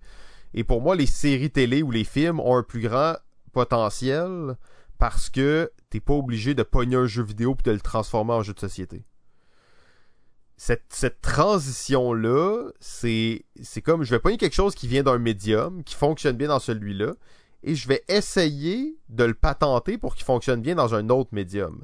Certains vont le faire très bien, la plupart vont le faire comme de la merde en pognant des mécaniques préfaites qui sont dans plein d'autres jeux et vont pas réfléchir à comment ils vont bien l'adapter. Et c'est le même concept avec Kickstarter, des jeux incompréhensibles avec plein de pages de règles, il y en a des très bons, il y en a des aussi bons que n'importe quel jeu qui sortent de là, mais il y en a une quantité phénoménale qui sont terribles dont on n'entendra jamais parler. Euh, puis ces jeux-là, tu des jeux sur les jeux vidéo, t'en as nommé, il y en a 150 qui sont sortis, on a de la misère à en nommer euh, 4 ou 5 dans les derniers 5 ans qui sont sortis puis qui sont joués par les gens, tu sais. C'est pour ça que je suis encore plus curieux de voir ce qu'on va pouvoir faire avec le monde de la télévision, des séries télé, même du cinéma, parce que tu prends pas une mécanique de jeu que tu adaptes dans un autre médium, tu prends un univers que tu adaptes dans un jeu. Euh, Il y a certains jeux vidéo, possiblement, qui reprennent le même univers, sont capables de s'extraire et faire quelque chose d'intéressant. Il y en a plein, je suis sûr, qui sont très bons, là. Euh, mais euh, c'est une expérience qui est difficile à transcrire. C'est pour ça qu'à un certain point, on parlait de civilisation l'autre fois. C'est si- une excellente adaptation. c'est ça qui est une excellente Euh, adaptation du jeu, mais dans le fond, pourquoi est-ce que je jouerais à une excellente adaptation du jeu quand au final, le jeu, il est vraiment bon à l'ordi, tu sais? Il je- vraiment bon, sauf qu'il te prend 24 heures à jouer puis tu joues tout seul. tu sais. Fait que c'est le, jeu, le board game, tu joues pendant 4 heures avec des vrais gens sur une vraie table. Fait Mais là, on deux expériences pense, complètement mettons- différentes. Il n'y a même pas de comparaison entre les deux. Non, mais c'est quand Donne-moi même... un, don un autre exemple parce que c'est pas un bon exemple. Ben, c'est Age of Dawn, qui est une excellente adaptation d'un civilisation en format jeu de table qui fait du sens, qui a des mécaniques complètement originales, euh, qui est, tu sais, qui est, qui est unique, là, en fait, là. Ah, tu veux dire l'autre civilisation. Exact, exactement. L'autre civilisation qui est vraiment un... Tu sais, tu te dis, ça, c'est un jeu de société, ça a été réfléchi comme un... C'est pas juste comme, OK, on va pogner les mécaniques d'un jeu Mais c'est vidéo. quand même. Oui, oui, c'est ça. C'est pour ça que je te dis, il y en a qui sont intéressants, il y en a qui sont bons, mais l'idée que je trouve plus intéressant, c'est pas de pogner un jeu puis d'essayer de transcrire les mécaniques 100%, je suis le d'accord. plus, é- le plus, avec le plus d'exactitude possible. Mais la plupart des jeux adaptés tombent dans cette, dans cette case-là très facilement, en fait, là. Ben, c'est ce qu'on va voir avec euh, la nouvelle vague parce que dans ces jeux-là qui s'en viennent, il y a aussi des, des gros game designers. Fait que ceux-là, j'ai déjà plus d'espoir que des inconnus ou du monde qui font juste des jeux de figurines. Euh, honnêtement, Darkest Dungeon, c'est un des trucs que, que je me dis, faut pas toucher à ça. C'est sûr que c'est terrible. Mais il y en a d'autres que je suis comme ça, je pourrais le backer. J'ai jamais backé un jeu sur Kickstarter, mais il y en a certains là-dedans que je pourrais. Je pourrais oh, sois prudent, JF, sois prudent. Il va faire son premier, son premier pas dans l'enfer de Kickstarter. Avant une première dose, là, dans deux ans, tu vas recevoir ton jeu, tu vas en avoir ouais. Kickstarter 50. exact. tu vas te rendre compte que ta carte de crédit est loadée, tu vas recevoir plein de jeux injouables. Ah yes, j'aime tellement ça, Kickstarter. Mais en même temps, c'est ça aussi, c'est que Kickstarter a vraiment changé depuis. Tu sais, le stéréotype que tu dis là, il est vrai, mais les bons jeux qui sortent sur Kickstarter, c'est pas des jeux incompréhensibles qui sont pas testés puis que les règles sont pas bien faites. C'est des estis de bons jeux qui sont travaillés, qui sont faits avec le même sérieux puis professionnalisme que les jeux qui sortent pas de Kickstarter, tu sais. Fait est-ce que le monde des jeux de société, de, les adaptations de jeux vidéo en jeux de société va se raffiner avec le temps, puis qu'on va pas juste se contenter genre de pogner un truc trendy pour faire du cash dessus? Au final, ça va rester ça le problème. C'est le problème d'Hollywood, c'est le problème des IP. C'est, Absolument. Pis... Absolument. Puis comme dans tous ces trucs-là, il y a les trucs de masse pour le cash, puis il y a les trucs d'artistes. Puis comme dans le cinéma, il y a le cinéma hollywoodien et le cinéma d'auteur, ben on va, on va se retrouver avec le même genre de trucs. Tu vas te retrouver avec des jeux qui sont là pour faire du cash, puis tu vas te retrouver des jeux dans les mains de, de grands, de grands game designers reconnus qui vont réussir à, à faire quelque chose de plus intéressant.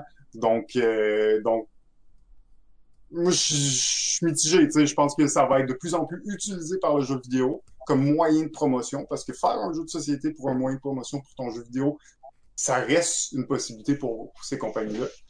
Euh, puis je pense qu'il y a des studios aussi qui sont intéressés à faire des adaptations, mais qui ont vraiment la connaissance ou euh, plus l'expérience pour pouvoir faire ça. Mais c'est sûr que c'est c'est une traduction, puis est-ce qu'il faut que la traduction soit presque telle qu'elle, ou il faut que ça demande une plus grande adaptation qui euh, qui te peut-être t'éloigne du thème original, mais qui te fait au bout de la ligne plus ressentir vraiment ce que, ce que te faisait ressentir le jeu.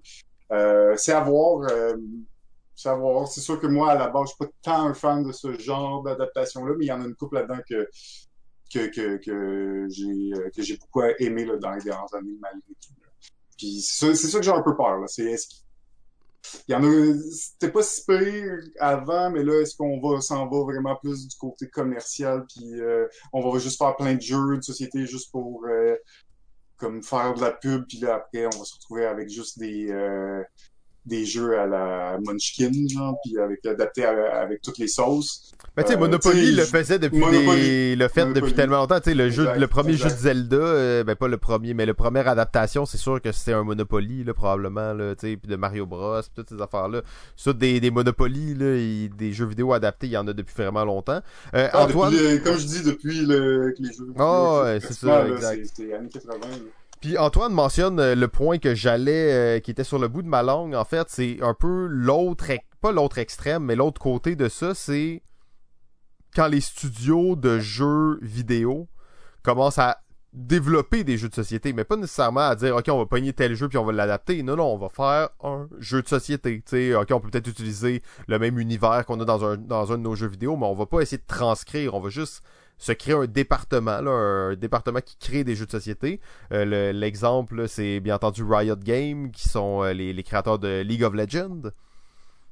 Mais là, ils ont fondé il y a quelques mois leur département de jeux de société, leur section interne où ils développent des jeux de société.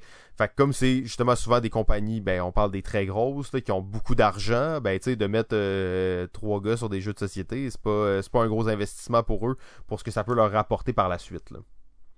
Non, ça c'est un très bon point parce que ça va aussi dans la direction qu'il va y avoir de plus en plus d'adaptations. Là, après, oui, ils peuvent faire des jeux originaux, mais clairement, si c'est un studio à l'interne, eux, ils vont en faire des adaptations. Puis de plus en plus, les studios de jeux vidéo vont se doter de ce genre de département, mais ça va juste continuer non-stop. Euh, à mon avis, ce n'est que le début. Oui, oui, ben on le voit, c'est comme toutes les, industries euh, culturelles et euh, ben c'est ça, toutes les industries culturelles. À un certain point, elles touchent le, elles touchent à l'argent et elles se pervertissent graduellement. Euh, nous, ça fait quoi, 15 ans? Pierre, ça fait plus longtemps. Il a vu cette perversion, on la voit nous aussi.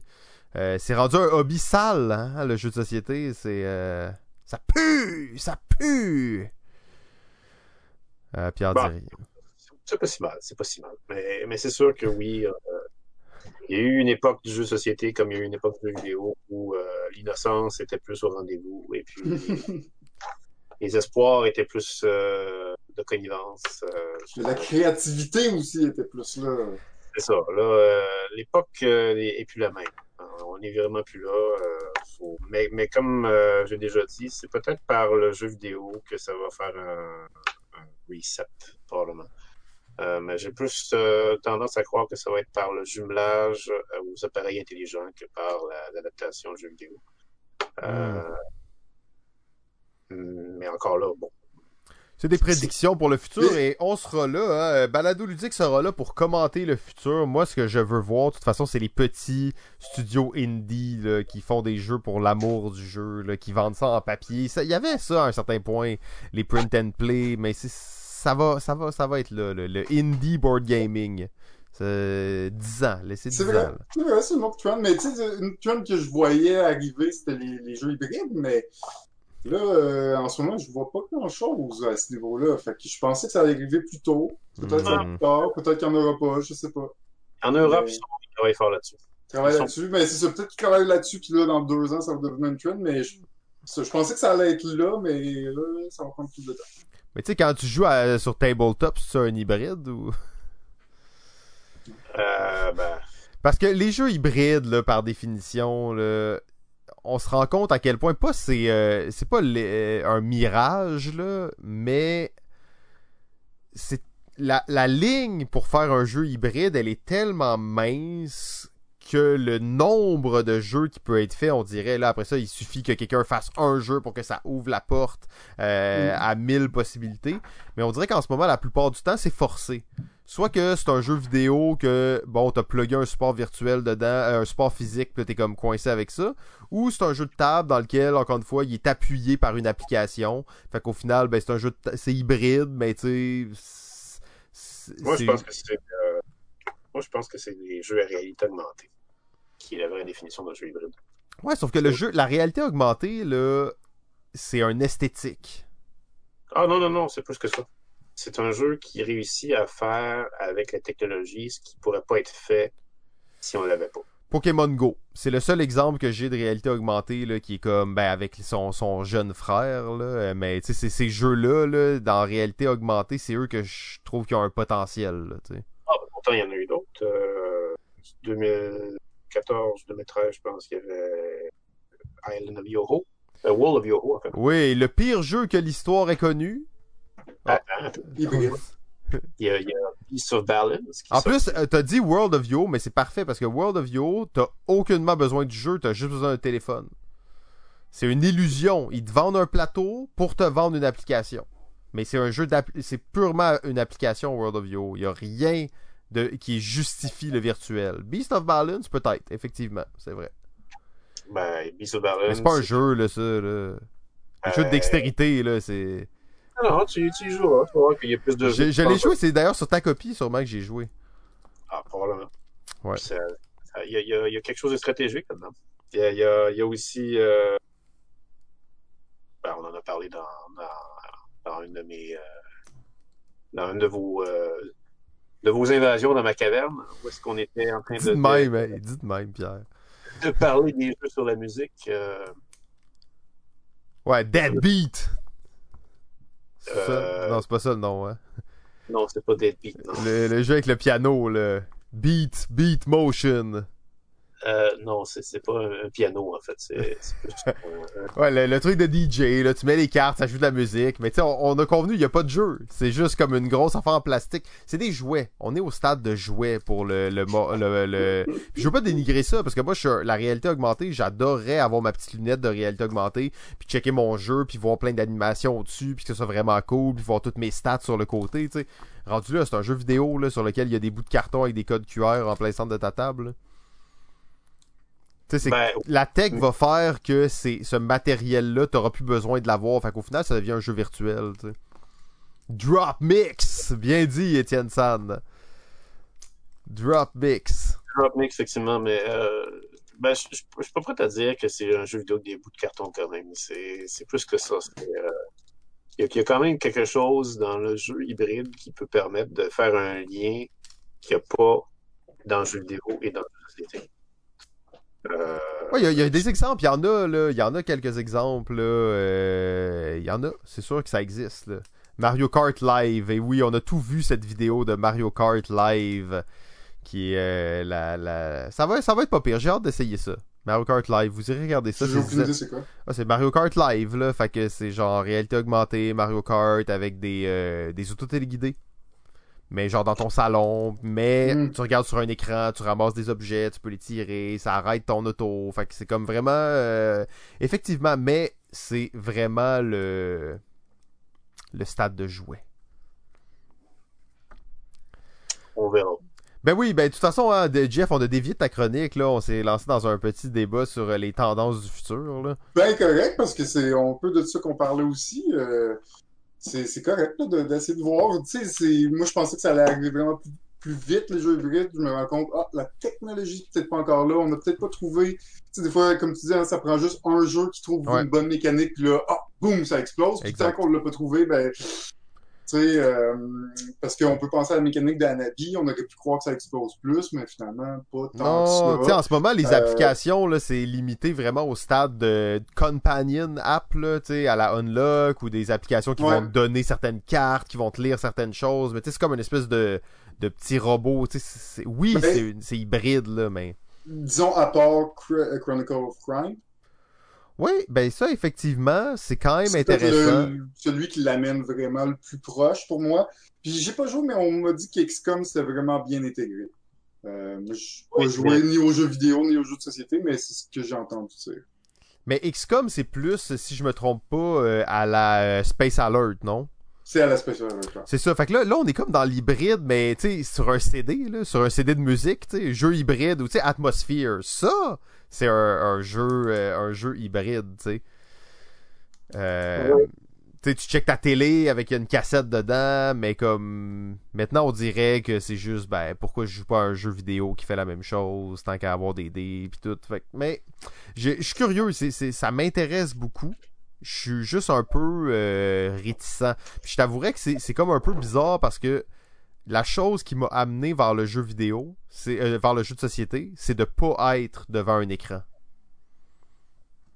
Et là, le fait de me retrouver dix ans plus tard, ah, pour jouer à ce ça te prend ton téléphone, ça me dérange pas d'avoir un petit chrono on the side, puis d'avoir quelques petites choses.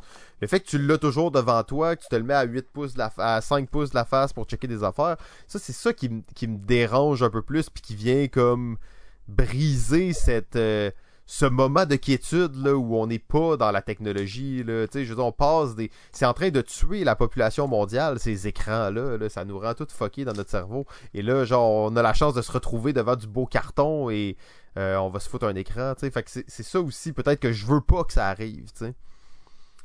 Euh, mais Ouais, je- mais c'est pas que c'est sûr que dans le contexte ici, peut-être que c'est pas le meilleur moment de développer ce genre de jeu hybride-là, parce que là, on passe notre, notre, euh, nos semaines devant l'écran pour travailler, on passe nos, nos fins de semaine à jouer devant des écrans. euh, fait c'est vrai que c'est peut-être pas la meilleure période en ce moment pour comme mettre ça de l'avant. Mais il y avait un intérêt avant, puis Ouais. avoir Non, probablement non, c'est clair. Puis ce Euh, soir, ce soir, à 20h30, soyez là parce qu'on va jouer probablement au jeu hybride le plus réussi que je connaisse. Jackbox Party. Bon, on le joue en virtuel, fait que c'est un peu de la triche. Mais au final, c'est des jeux de, on va appeler ça du, du couch gaming. hein. Dans le temps, on Mm. appelait ça juste gaming. Mais euh, vraiment très cool. Ça joue sur votre téléphone. Chargez votre téléphone à 8h30 ce soir. Ça laguera pas parce que s'il n'y aura pas de Discord avec trois cams dedans, ça va être le bon vieux modèle. Une soirée Jackbox. On mange des jujubes aux potes. Pierre se pogne du moche. Et euh, ça va être toute une histoire, ça. Donc, messieurs, c'est la euh, fin de la saison 8 de Balado Ludique. Yes! Déjà. Ça, cette saison a passé très vite. Euh, des fois, on a l'impression que ça passe lentement. Des fois, celle-là, elle a passé en claquant des doigts. Pierre on- euh, en tout cas, je, je- j'imagine, je, je parle pour GF aussi, je vais pas trop parler pour lui, mais on est, je suis vraiment content que tu aies rejoint l'équipe euh, de Baladoludique. Je pense que aussi les, la nation Baladoludique et les fans euh, sont, sont très heureux que tu aies rejoint. Je sais que toi, tu doutes de ça, mais pourtant, un gars avec tant peu d'humilité que toi, tu devrais comprendre que c'est- ça fait une différence dans l'équipe quand, quand tu es là. Mais non, ben évidemment, c'est une façade quand je suis là. C'est bien sûr que dans le fond, je suis très conscient du pouvoir d'attraction que j'ai, puis que sans moi, vous ne seriez pas grand-chose. Euh, Oh, ça, c'est- là, ça, c'est Pierre. Ça, c'est le vrai, Ah, le vrai c'est Zendor. bon, ben non, bon. les gars, non, non. Eh, on le sait, c'est au prix qu'on te paye pour être là.